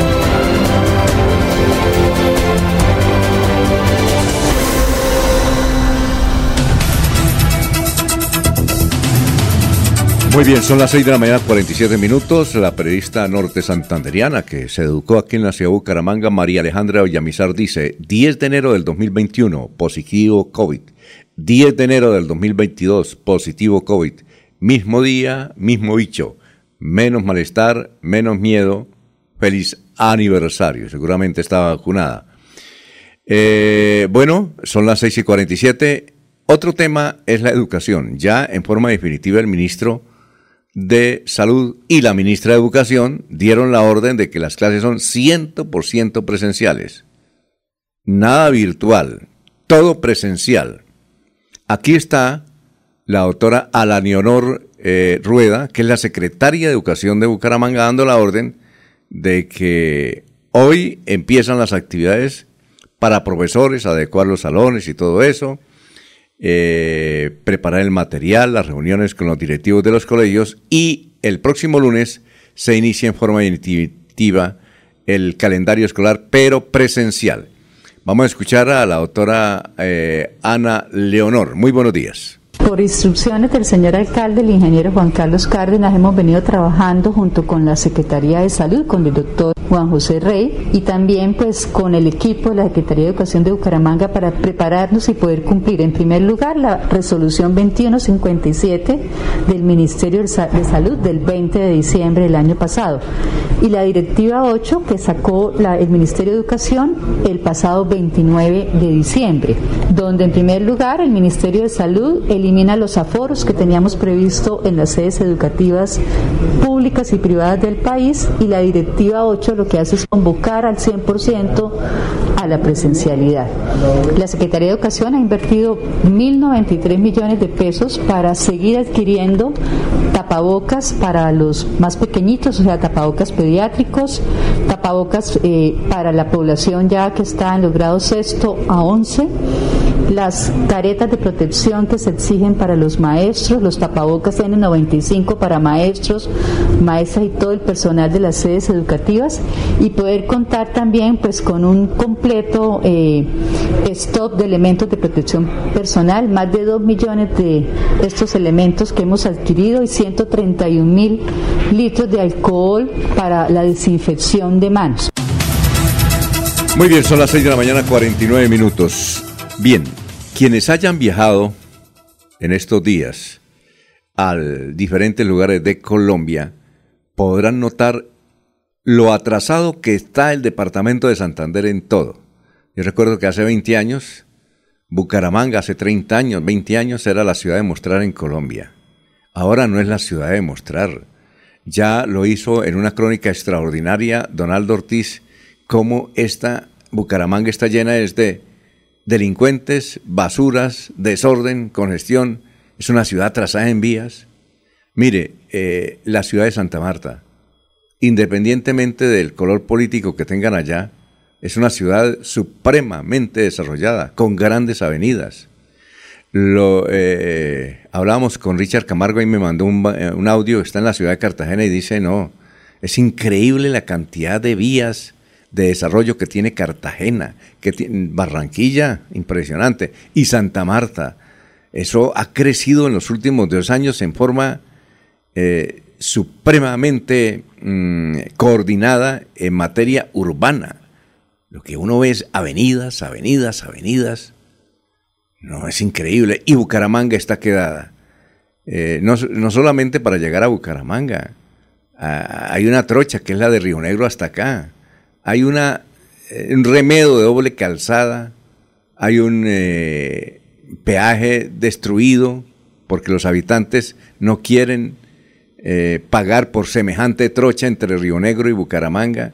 La carretera Bucaramanga-San Gil. Lo que nos dice Luis José Arevalo en la carretera Bucaramanga-Pamplona, que le han metido todo el dinero del mundo y solamente tiene, dice él, escasos kilómetros de doble calzada. En fin, eh, pero también eh, lo más importante, eh, vamos a tener una sección aquí que nos la va a hacer el doctor Javier Rolando Acevedo, que fue director de planeación, ahora está de rector de la UIS en la ciudad de, Barranca Bermeja, pero él ha hecho algo que demuestra cómo la fuerza parlamentaria de Santander no ha servido para un carajo. Si ustedes vieron ayer Vanguardia o estos días Vanguardia Liberal, eh, menciona la noticia que hace, hace que, hace un mes sacó la revista Semana y la parrilla donde el departamento de Santander quedó por fuera de los próximos 10 años de las inversiones viales, de las famosas 5G. No vamos a tener nada de eso. Lo van a tener todos los otros departamentos. Pero lo más increíble, y escuchen al doctor Javier eh, Orlando mm, Beltrán, eh, sí, eh, perdón, Javier Orlando Acevedo, que él, que fue director de planeación del departamento de Santander, sabe lo que estamos atrasados y sabe cómo la fuerza parlamentaria se mejor meter un gol. ¿Cómo es posible que no haya un solo peso de los acuerdos de La Habana para el departamento más golpeado por el conflicto armado, orden público. Aquí nació el Ejército de Liberación Nacional. Aquí estuvo el EPL. Aquí estuvo durante mucho tiempo, eh, estuvieron durante mucho tiempo las FARC. Fue un departamento sacrificado por el orden público. Hay muchas víctimas, muchos atentados, mucha desalación en algunos sectores. Y resulta que en los acuerdos de La Habana dejaron por fuera el departamento de Santander. Escuchemos lo que explica muy técnicamente, además fue director de planeación y, conoce el tema, cómo la fuerza parlamentaria actual no hizo un carajo, la de Santander.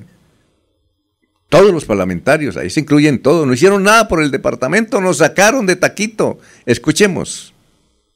Hoy se vuelve a tocar lo que significan los municipios PED en Colombia y en especial en Santander. ¿Qué significan los municipios PED en Santander?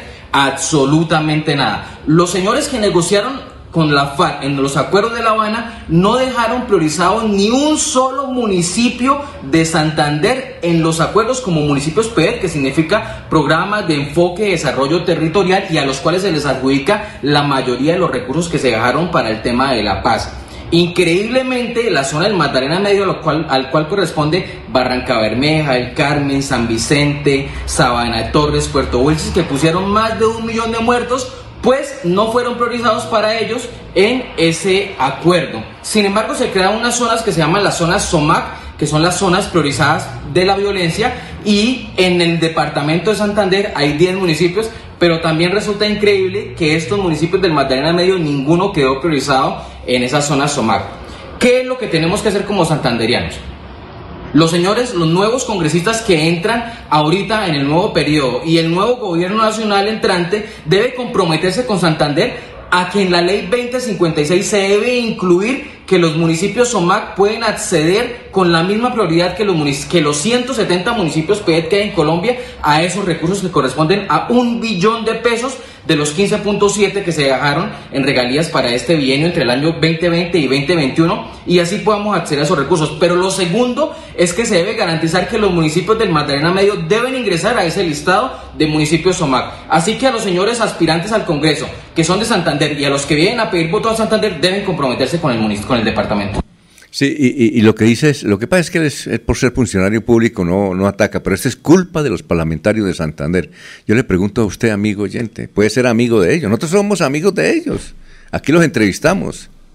¿Vale la pena por votar por alguien que no se preocupó por el departamento de Santander? Lo está diciendo él, el doctor Orlando. Nos dejaron por fuera de las grandes inversiones viales. Lo que va a sobrar lo que va a sobrar son, son, autopistas en Medellín, en Bogotá, lo acaba de decir Luis José Arevalo, vayan a Santa Marta. Ustedes, usted, don Laurencio y Jorge, que se la pasan por allá en Santa Marta, ven el desarrollo vial que tiene esta ciudad, que hace como 30 años era una ciudad sucia, una ciudad eh, llena de problemas. Claro que tiene problemas, pero no tanto como la ciudad de Bucaramanga. Es que el nivel de desarrollo es impresionante. Yo creo que a mí me da, yo pienso que Santa Marta, porque en este fin de año la recorrí toda, es más grande que la ciudad de Bucaramanga en materia de desarrollo. No, las avenidas, es increíble, impresionante. Los de los, los centros comerciales, en Barranquilla ni se diga, en Cartagena. A ver, don Laurencio, ¿qué iba a decir usted? Eh, Alfonso, pero hay que va a defender usted, va a defender usted a los congresistas santanderianos que están actualmente. Mire cómo nos dejaron. Lo dice su amigo, el que fue director de planeación, nos dejaron por fuera. ¿Culpa de qué? De los parlamentarios. A mí me dijo un funcionario, a mí me dijo un funcionario del Ministerio de, del Interior, dijo, oiga, los, los parlamentarios de ustedes sí no sirven por un carajo. Ellos se dejaron meter el gol. El, y claro, y lo está diciendo su amigo, el doctor Beltrán. Lo que pasa es que fue muy generoso y no se le sale a la piedra como se nos sale a nosotros porque él es funcionario público. Sí, le pueden dar por la cabeza. Pero lo que él nos dice y lo que dice Vanguardia en este fin de semana que repica lo que hemos mencionado, nos dejaron por fuera, en las grandes inversiones. A ver, don Laurencio, que supongo que va a defender a los actuales congresistas. No, señor. Es que mire, Leonidas Gómez Gómez o José Leonidas Gómez Gómez, sus amigos critican eso, que no hubo nada. Álvaro Uribe Vélez, senador de la República, sus amigos critican, pero no hicieron mayor cosa. Richard Aguilar y Edwin Ballesteros, cuatro, tres senadores y un representante que renunciaron. ¿Perdió Santander o quién perdió con eso? Pues Santander. Edgar Gómez Román, Nubia López, Víctor Manuel Ortiz no vuelven a aspirar a la Cámara. Oscar Villamizar, Edwin Ballesteros con problemas.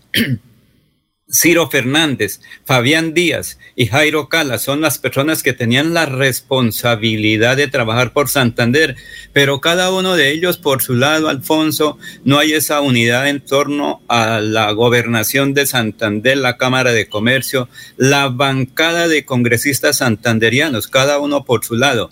Bien lo dice el señor de Barranca, ojalá que sean bien elegidos las personas para el próximo periodo. Pero mire usted, una pelea interna en el Centro Democrático, cuando una persona aspira por, al Senado por Santander, le dicen vaya a buscar sus votos por en otra región, que porque aquí no le vamos a votar a usted o no le vamos a hacer campaña. Entonces mire cómo estamos tan desorganizados, Alfonso. Y después criticamos. Los de Leonidas critican que no hay nada los de Álvaro Uribe Vélez no hicieron tampoco mucho. El doctor Richard Aguilar algo hizo, Edwin Ballesteros algo hizo, pero no se ven los resultados, solamente las críticas, Alfonso. Entonces, mire cómo es la situación. La renuncia de los congresistas santanderianos, o senadores, tres senadores que tuvieron una importante votación, Leonidas, Álvaro Uribe Vélez y Richard Aguilar. Entonces, ¿para qué, ¿a quién se le echa la culpa? Mire, eh, eh, yo, les, yo he invitado a los congresistas actuales de Santander que venga aquí al, estudio, obviamente con las normas de bioseguridad, para hablar con ellos. Porque alguien me decía, oiga, ¿usted por qué no le da madera a los parlamentarios santanderianos? Yo le dije, no, más que darle madera es llamarlos y personalmente preguntarles. Ellos tendrán que defenderse. Pero lo que pasa es que le mandan audios a uno, audios y audios y audios de audios de intervenciones de ellos. Eso no sirve para nada, Laurencio. Y no haya que usted cometer el error de usted sacar esos audios que le mandan los políticos. No, hay que traerlos y enfrentarlos y decirle, mire, eh, ¿por qué el departamento de Santander está atrasado? ¿Por qué, como dice el director de planeación, nos dejaron por fuera en los recuerdos de La Habana? Ojalá venga el doctor Humberto de la calle a hacer política aquí en Santander para preguntarle eso, porque dejaron, eh, claro que él va a decir, la culpa no es mía, de, los representantes, para eso los eligen. Y usted, los santanderianos, Alfonso, por los santanderianos que no tienen cuidado. Ah, bueno, no tienen cuidado, ¿no? Nos dejaron por puertas. En todo sentido. Aquí nos dejan por puertas. Entonces, vaya usted a Santa Marta ahora, vaya usted a Barranquilla, a esas ciudades. La costa. La costa. Usted, sabe lo que estamos diciendo así porque es verdad. Allá hay un desarrollo urbanístico impresionante de avenidas por todos lados. Aquí en la ciudad de Bucaramanga, mirando para, estamos mirando para lo alto. Y lo ve Don Laurencio. Pero como le digo, lo ve, lo renunció. ¿Cómo? No, no pero es que no estamos hablando, don Laurencio, no estamos hablando de quien renunció, estamos hablando que los parlamentarios santanderianos actuales eh, tienen que responderle a la ciudadanía, dar la cara, venir acá a los, a los medios, no aquí, si no quieren venir aquí, vayan a otro medio y expliquen por qué tienen abandonado el departamento de Santander, es lo que queremos. Yo, yo quiero, me imagino, eh, tener sentado a alguno de ellos aquí para preguntarle esto, ¿por qué no? ¿Por qué dejaron a Santander por fuera en estas grandes inversiones, en estos grandes proyectos? Esperemos que haya un buen editorial del, diario Vanguardia Liberal sobre el particular. Lástima que no esté el doctor Julio Enrique Avellaneda para que tercie en el asunto. No sé si, Jorge, usted quiere complementar o comentar algo. Son las 7 de la mañana, un minuto, Jorge.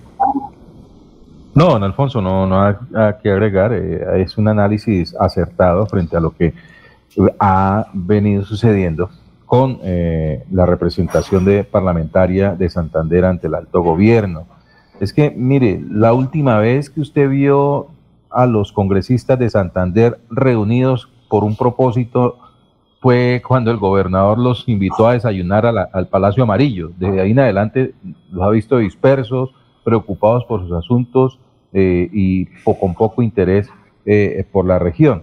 Eh, es el momento, es el momento de reclamar a través de las urnas una auténtica, asertiva eh, representación de la región ante el Congreso, ante, ante el gobierno nacional. Y obviamente, pues viene el proceso electoral de marzo, donde el ciudadano pues tendrá la oportunidad de evaluar cada una de las propuestas que se le coloca. Sin embargo, pues ahí nace un problema eh, que, al que hicimos referencia al inicio de esta emisión y es, es la el poco liderazgo o las pocas garantías que se ofrecen hoy a través de las listas a la Cámara de Representantes por Santander de elegir auténticos eh, delegados eh, de los intereses de la región ante el alto gobierno. Eh, cada día el ciudadano santanderiano se desanima más frente a las propuestas que le hacen desde la clase política para que lo represente y por ello es que hay tanta fuga de apoyo electoral hacia candidatos de otras regiones del país que efectivamente están demostrando pues un trabajo más coordinado, más interesado y obviamente mucho más beneficioso para las regiones a través de su gestión legislativa. bueno, son las 7 de la mañana, 30 minutos. Hay muchos comentarios de los oyentes, los vamos a leer luego de estos mensajes. Estamos en Radio Melodía. Aquí Bucaramanga, la bella capital de Santander.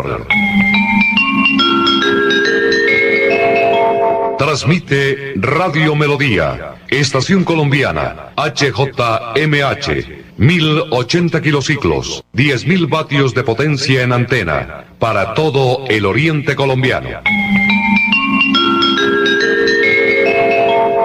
Cadena Melodía, la radio líder de Colombia. El sábado 15 y domingo 16 de enero estará en Bucaramanga el doctor Ricardo González de la Unidad Médica Biológica, atendiendo en su consultorio en el barrio Fontana, en la calle 101, número 1877. Agende su cita médica. Es por su salud. Tratamientos con medicamentos naturales. Recuerde, este sábado 15 y domingo 16 de enero estará en Bucaramanga el doctor Ricardo González. Agende su cita médica llamando a la línea celular 313-392-2623. 313-392. 2623. Melodía es la radio que lo tiene todo. Noticias. Deportes. Música. Variedades.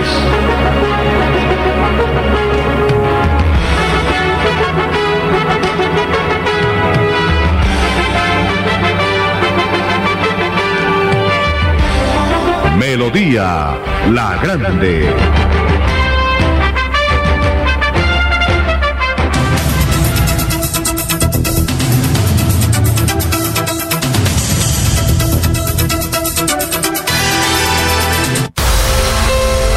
A tus pies, Deportivos Carvajal. En ropa deportiva y calzado tenemos las mejores marcas del mundo. Deportivos Carvajal, las tiendas deportivas número uno de Bucaramanga, presentan a Diego Galvis desde Orlando, Florida, con sus deportes, actualidad noticiosa y curiosidades del mundo. Bueno, mañana son las 7 de la mañana, 5 minutos. Mañana estará Diego Galvis aquí con nosotros desde Orlando, dando a conocer esta sección deportiva. Por, la, por eh, lo pronto, don Julián Céspedes eh, nos envía una imagen de eh, James Rodríguez pateando un, un, tiro libre con barrera y todo allá en China, donde está, perdón, allá donde está jugando don eh, Jaime, don James Rodríguez, eh, lo curioso, dice don Julián, es que eh, quien estaba tapando en ese equipo donde está, perdón, la China no, en Arabia, en los Emiratos, donde James Rodríguez, que está con el pelo azul ahora, patea y mete el gol. Pero dice don Julián Céspedes que este mm, mm, arquero al cual James Rodríguez le metió el gol es el arquero más bajito del mundo. Mide 1 con 10. Mide 1 con 10. Gracias, don Julián, por ese dato y por habernos mencionado eso. Desde luego, ayer en, los diferentes noticieros eh, volvieron prácticamente viral esa jugada de James metiendo el gol. Pero lo interesante es que este es el arquero más bajito del mundo. 1 con 10. Bueno, la otra noticia es que Radio Melodía sigue transmitiendo ese torneo de la Marte con mundialistas, con mundialistas, una transmisión que hacen los extraordinarios narradores mundialistas, Julio Edgar Cuesta Rentería, está Willy Peña, José Luis Alarcón, está Héctor Cáceres, todos mundialistas, todos han estado en los mundiales. Y ellos están transmitiendo aquí este torneo de la Marte que organiza la firma Incomesa. Son las 7 de la mañana y 7 minutos. Deportivos Carvajal, en calzado, ropa y accesorios deportivos, la tienda número uno de Bucaramanga. Compre calidad, compre diseño, compre moda y tecnología, compre original, compre Deportivos Carvajal. Aproveche los descuentos y las promociones de temporada. Deportivos Carvajal, cabecera La Isla Cañaveral, Centro Comercial Cacique y Outlet de la calle 36, carrera 26 esquina. Deportivos Carvajal, las mejores marcas a tus pies.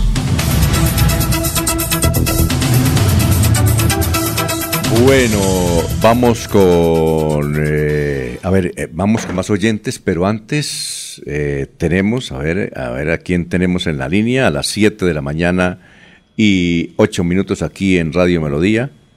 creo que es lo, lo de pie de cuesta, donde hubo un incendio. Ah, sí, está Javier Niño Acevedo, de la Oficina del Medio Ambiente de Piedecuesta. Él nos da a conocer un informe sobre el resultado final de los incendios que forestales que generalmente en esta época del año, por los calores, comienzan a afectar los cerros, no solamente en Santander, sino en Colombia, creo que en todo el mundo. Y hubo un incendio forestal que puso en peligro numerosas viviendas. Ahí hay varios asentamientos humanos en esa frontera de Piedecuesta que está eh, literalmente, pues, afectada a veces por estos incendios forestales. Javier Niño, nos dice qué realmente ocurrió. Él es funcionario del medio ambiente ahí en pie de cuesta. Lo escuchamos, Javier. La Oficina de Medio Ambiente y Gestión del Riesgo se permite reportar que gracias a la acción de todos los organismos de socorro y operativos pudimos controlar en un 100% el incendio que se ha presentado hoy en la vereda Guatiguará. Lamentamos que hayan sido arrasadas alrededor de 40 hectáreas aproximadamente por las llamas y pedimos a la comunidad el cuidado de la naturaleza y evitar pues básicamente las quemas controladas que básicamente terminan generando incendios forestales. Un agradecimiento especial a Bomberos Piedecuesta, a Bomberos Florida Blanca, que estuvieron desde un principio atentos a, a controlar y atender esta emergencia.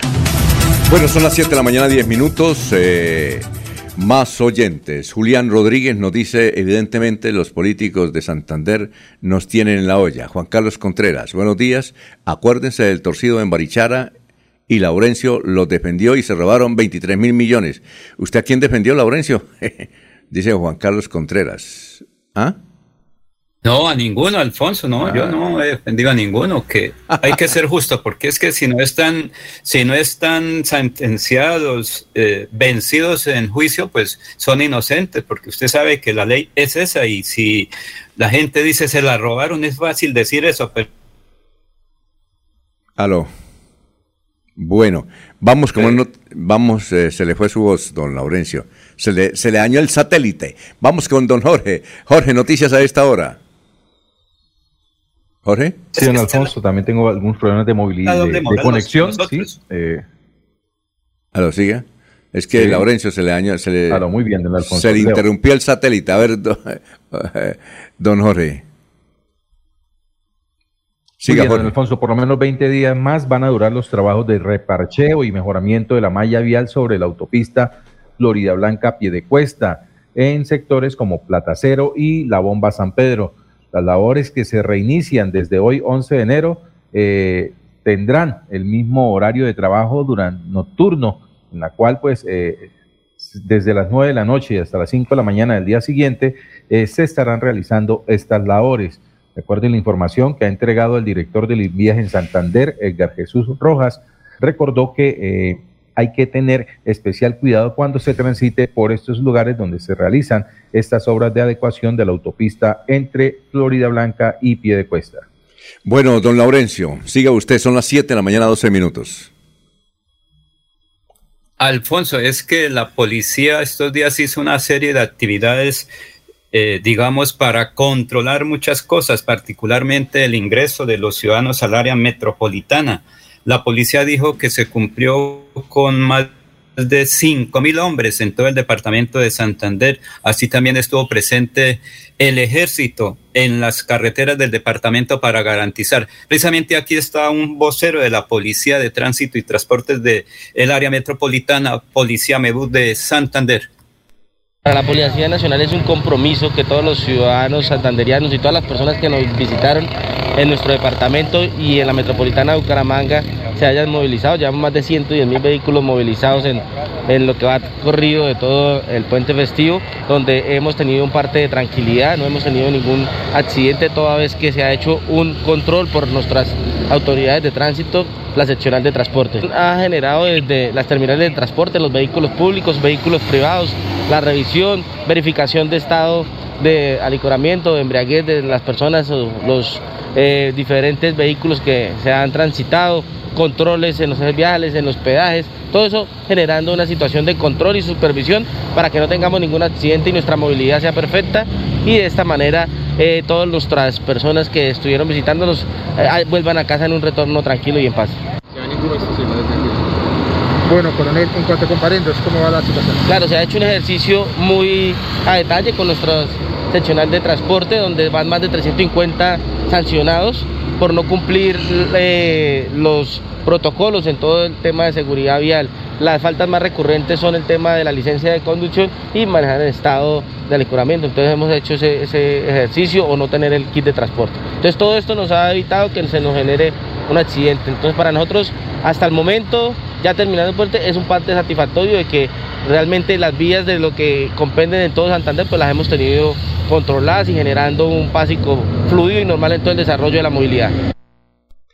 Muy bien, son las 7 de la mañana y 14 minutos. Nos escucha a esta hora en Cartagena, don Richard Camargo. Yo, yo le dije a don Richard Camargo que si había encontrado trancones en la carretera. Don Richard Camargo nos dice que se fue en su carro, Muelo 97, un Ford Muelo 97. Se fue con su familia para Cartagena. Eh, yo le preguntaba, bueno, 13 horas y no encontró por ahí eh, trancones, porque es que en la vía a la costa, sobre todo en esta época, cada vez que uno cruza un pueblito hay un trancón antes de llegar al pueblito. Bueno, doble calzada sí, casi todos el sector es doble calzada. Pero eh, don Richard Camargo eh, no tuvo ese problema porque dice que los trancones generalmente es de la gente que regresa, que está regresando. don Richard, escuchemos este mensaje, don Richard, que nos envía a esta hora desde la ciudad de Cartagena, donde se encuentra con la familia. Bueno, eh, los trancones los hay, pero viniendo, los que están regresando y yendo, en el caso mío que me fui el domingo 8, domingo que, perdone, domingo 9 de enero no habían trancones viniendo, los habían regresando por aquello de que se hacen filas en los peajes. Pero por eso únicamente, no más. Por lo demás, la vía excelente, 80% ya está en doble, doble vía yendo, doble viniendo y excelente la vía. Esto, sí, yo lógicamente manejé las 13 horas continuas porque mi esposa no maneja, lógico, ni mis niños que son menores de edad, con una parada de una hora almorzar y de pronto dos paraditas así como de, de, tomar un refresco y 13 horas bien a Cartagena. Cartagena está muy bonita ahora aquí con la nueva vida turística de Playa Azul, en los sectores donde está el Hotel Las Américas a la entrada. Ya viene más gente aquí ahora que a Boca Grande, sobre todo la gente, digamos, que económicamente tiene cierta comodidad, son los que están viniendo este sector. Muy bonito, aquí se consiguen apartamenticos a 250, 300 la noche y excelente por acá, el ambiente ya está más tranquilo, ya está bajando la temporada y muy bueno, muy bueno la cuestión, yo voy a estar toda la semana si Dios quiere hasta el próximo 16 de enero. Un abrazo mi estimado Alfonso, feliz año y gracias por su amistad. Muy bien, don Richard, gracias por escucharnos. Es un gran los productores, ha ganado premios eh, de periodismo, es uno de los grandes productores que tiene el canal TRO y él recorre todas eh, las semanas los municipios. Él todo, hace más de que 20 años está haciendo ese programa por el departamento de Santander y a cada uno de los 87 municipios, además a los corregimientos, le ha hecho su programa y si hay alguien que conozca historia, de la vida de los santanderianos, sobre todo en los pueblitos, es precisamente don Richard Camarón. Un saludo allá desde el lugar donde se encuentra descansando frente al mar en Cartagena. Son las 7:17 minutos. Más noticias, muchas noticias, muchas noticias en Melodía 1080 AM. Soy el caballero está en Últimas Noticias de Radio Melodía 1080 AM.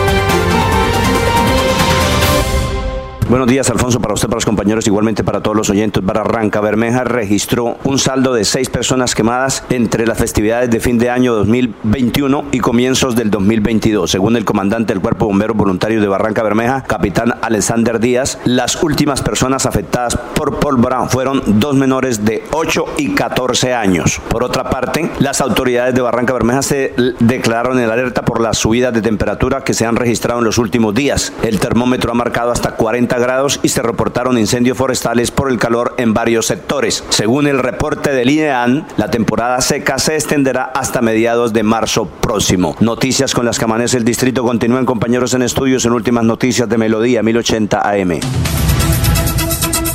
Bueno, son las 7 de la mañana, 19 minutos. Eh, eh, nos escribe, a ver, nos escriben varios. Don Reinaldo Atuesta. Dice, eh, sí, efectivamente, estoy de acuerdo con ustedes. Mire Boyacá, Eje Cafetero, Toluco Beñas, El Llano. Yo lo certifico que ahora hago turismo. Santander tiene estrochas. Eh, hablábamos con un señor que nos escucha, nos escucha en Fortul, Arauca, y nos dice, eh, aquí en Fortul tenemos excelentes vías. Son excelentes, Arauca, Arauquita, Saravena. Son excelentes las vías Juan eh, Monroy nos escribe desde Yopal y nos dice aquí, lo que tenemos son buenas carreteras. En Santander ustedes lo que tienen son realmente trochas. También nos escribe don Gustavo Pinilla para hacernos una aclaración. Dice que ese arquero no tiene 1.10. Bueno, el señor Jan Céspedes dice que tiene un 1.10. Dice que el, arquero ese al cual eh, don James Rodríguez, que ahora tiene peinado azul, tiene el pelo azul, le metió el gol, no tiene uno con 10. Sería el arquero más bajito del mundo, dice que no. Que este arquero se llama Saud Mabarak Alcáter. Dice nacimiento 9 de abril, tiene 30 años en Qatar. Tiene una estatura no de 1,10 sino 1,77. Equipo actual Alk Waltrach. Y eh, el dato dice que nos dio Don Julián es falso. Bueno, entonces ahí está la, eh, la aclaración que nos hace don Gustavo Pinilla. Bueno, son las 7 de la mañana, 20 minutos. Más noticias a esta hora, don Jorge, lo escuchamos. Don Jorge. Bueno, don Laurencio, lo escuchamos. Ahí estaba Jorge, ah, ah, Jorge. Bueno, Jorge, lo escuchamos. Es que tengo poca conectividad. Oiga, pero, pero, pero, pero, el sonido muy bueno, el sonido muy bueno. Ya mejoraremos lo otro entonces. claro, muy bien. Don Alfonso, se aplaza la entrada de 140 mil estudiantes de colegios públicos de Santander para dar oportunidad a padres de familia de vacunar al 50% de la población infantil que hace falta por la primera dosis anti-COVID. La Secretaría de Educación del departamento informó que a la fecha 73.135 menores entre los 12 y 15 años de edad han recibido la primera aplicación de la vacuna, lo que representa el 53% de los 137.673 menores en este rango de edad inmunizados.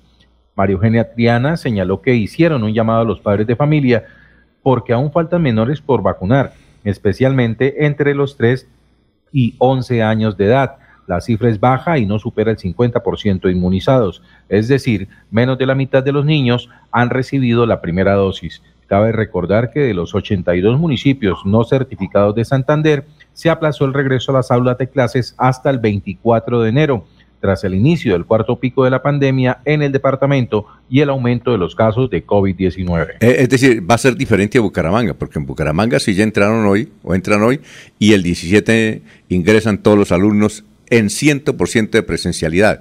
Entonces se aplaza una semana eh, más para el caso del departamento de Santander, ¿no? Sí, señor, para los municipios no certificados se aplaza una semana más el reinicio de clases o el regreso de los estudiantes a las aulas hasta el próximo 24 de enero. Don Laurencio, son las 7.22. Alfonso, es que lo que hacen los docentes esta semana se llama semana institucional. Eso es lo que hoy comienzan aquí en Bucaramanga, no sé si también en Piedecuesta, Girón, los municipios certificados. Es la semana institucional. En el caso de Santander, se amplía a dos semanas la parte institucional, es decir, la planeación por parte de los docentes desde sus uh, colegios sin la presencia de estudiantes en Bucaramanga y los municipios certificados han dicho que van a,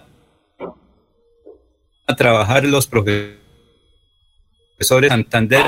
Eh, esa actividad de presencial será a partir, como dices, es, en Jorge, del 24 de este mes en Bucaramanga y los certificados será en ocho días. Es próximo lunes. Comienza la presencialidad de los estudiantes.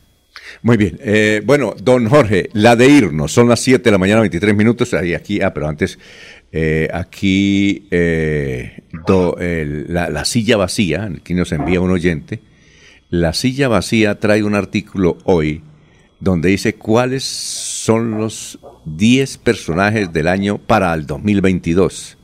Dice que los, cuatro primeros personajes del año para el 2022 son, escuchen ustedes, Gustavo Petro, Rodolfo Hernández, Claudia López y don Álvaro Uribe Vélez. Son los cuatro personajes del año para el 2022, los que están votando más noticias.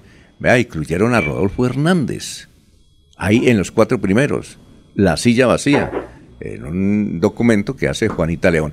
Eh, la de irnos, don, eh, don Jorge. Don Alfonso, eh, el anuncio hecho por el periodista deportivo César Augusto Londoño, quien a través de su cuenta de Twitter dijo que durante este 2022 no participará en proyectos televisivos. De esta manera, Londoño le dice adiós a nueve años de trabajo continuos a través del canal Win Sport. ¿Y eso por qué? ¿Qué pasó? Raro, ¿no? No, parece que, tiene nuevos proyectos, pero, pero, ya anunció. oiga, pero eso me parece raro. Si se, se ganaba eh, 30 paquetes en la televisión, entonces tiene mucho dinero. Eh, eh, César Augusto Londoño viene mucho a Santander porque tiene una casa allá en Barichara muy bonita, al lado del, del gran eh, pintor, creo que es caldense, David Mansur. Oye, yo no sabía que David Mansur tiene 92 años. ¿Usted lo conoce, Jorge? Sí, señor. Tuve la oportunidad en una ocasión de hablar con él. 92 años tiene. Y bien, ¿no? Y bien. Sí, sí, muy entero. Y que siga así. Oiga, y lo de César Augusto Londoño, que ya cumplió los 62, no sé si pues, se va a pensionar o no. Pero el hecho de que es la televisión que le genera más recursos debe ser por algo. Ese es otro proyecto supremamente interesante. Esa es la noticia. Le leo el mensaje. Le, hágame el favor y lo lee porque yo no lo puedo creer.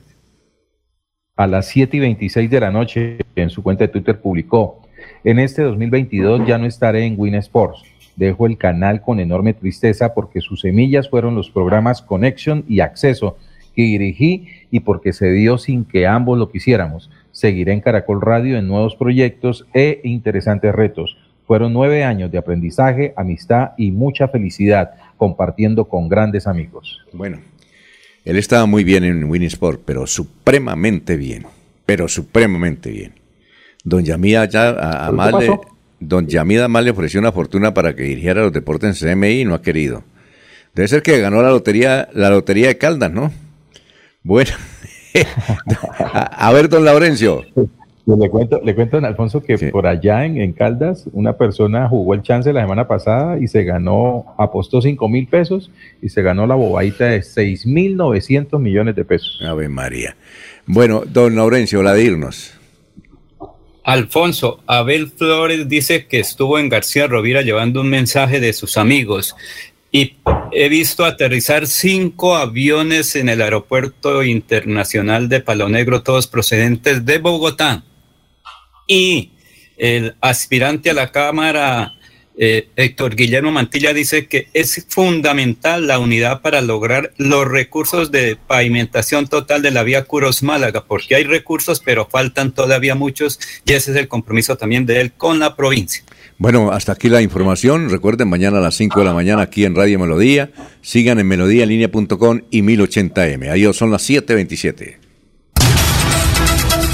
Últimas noticias los despierta bien informados de lunes a viernes.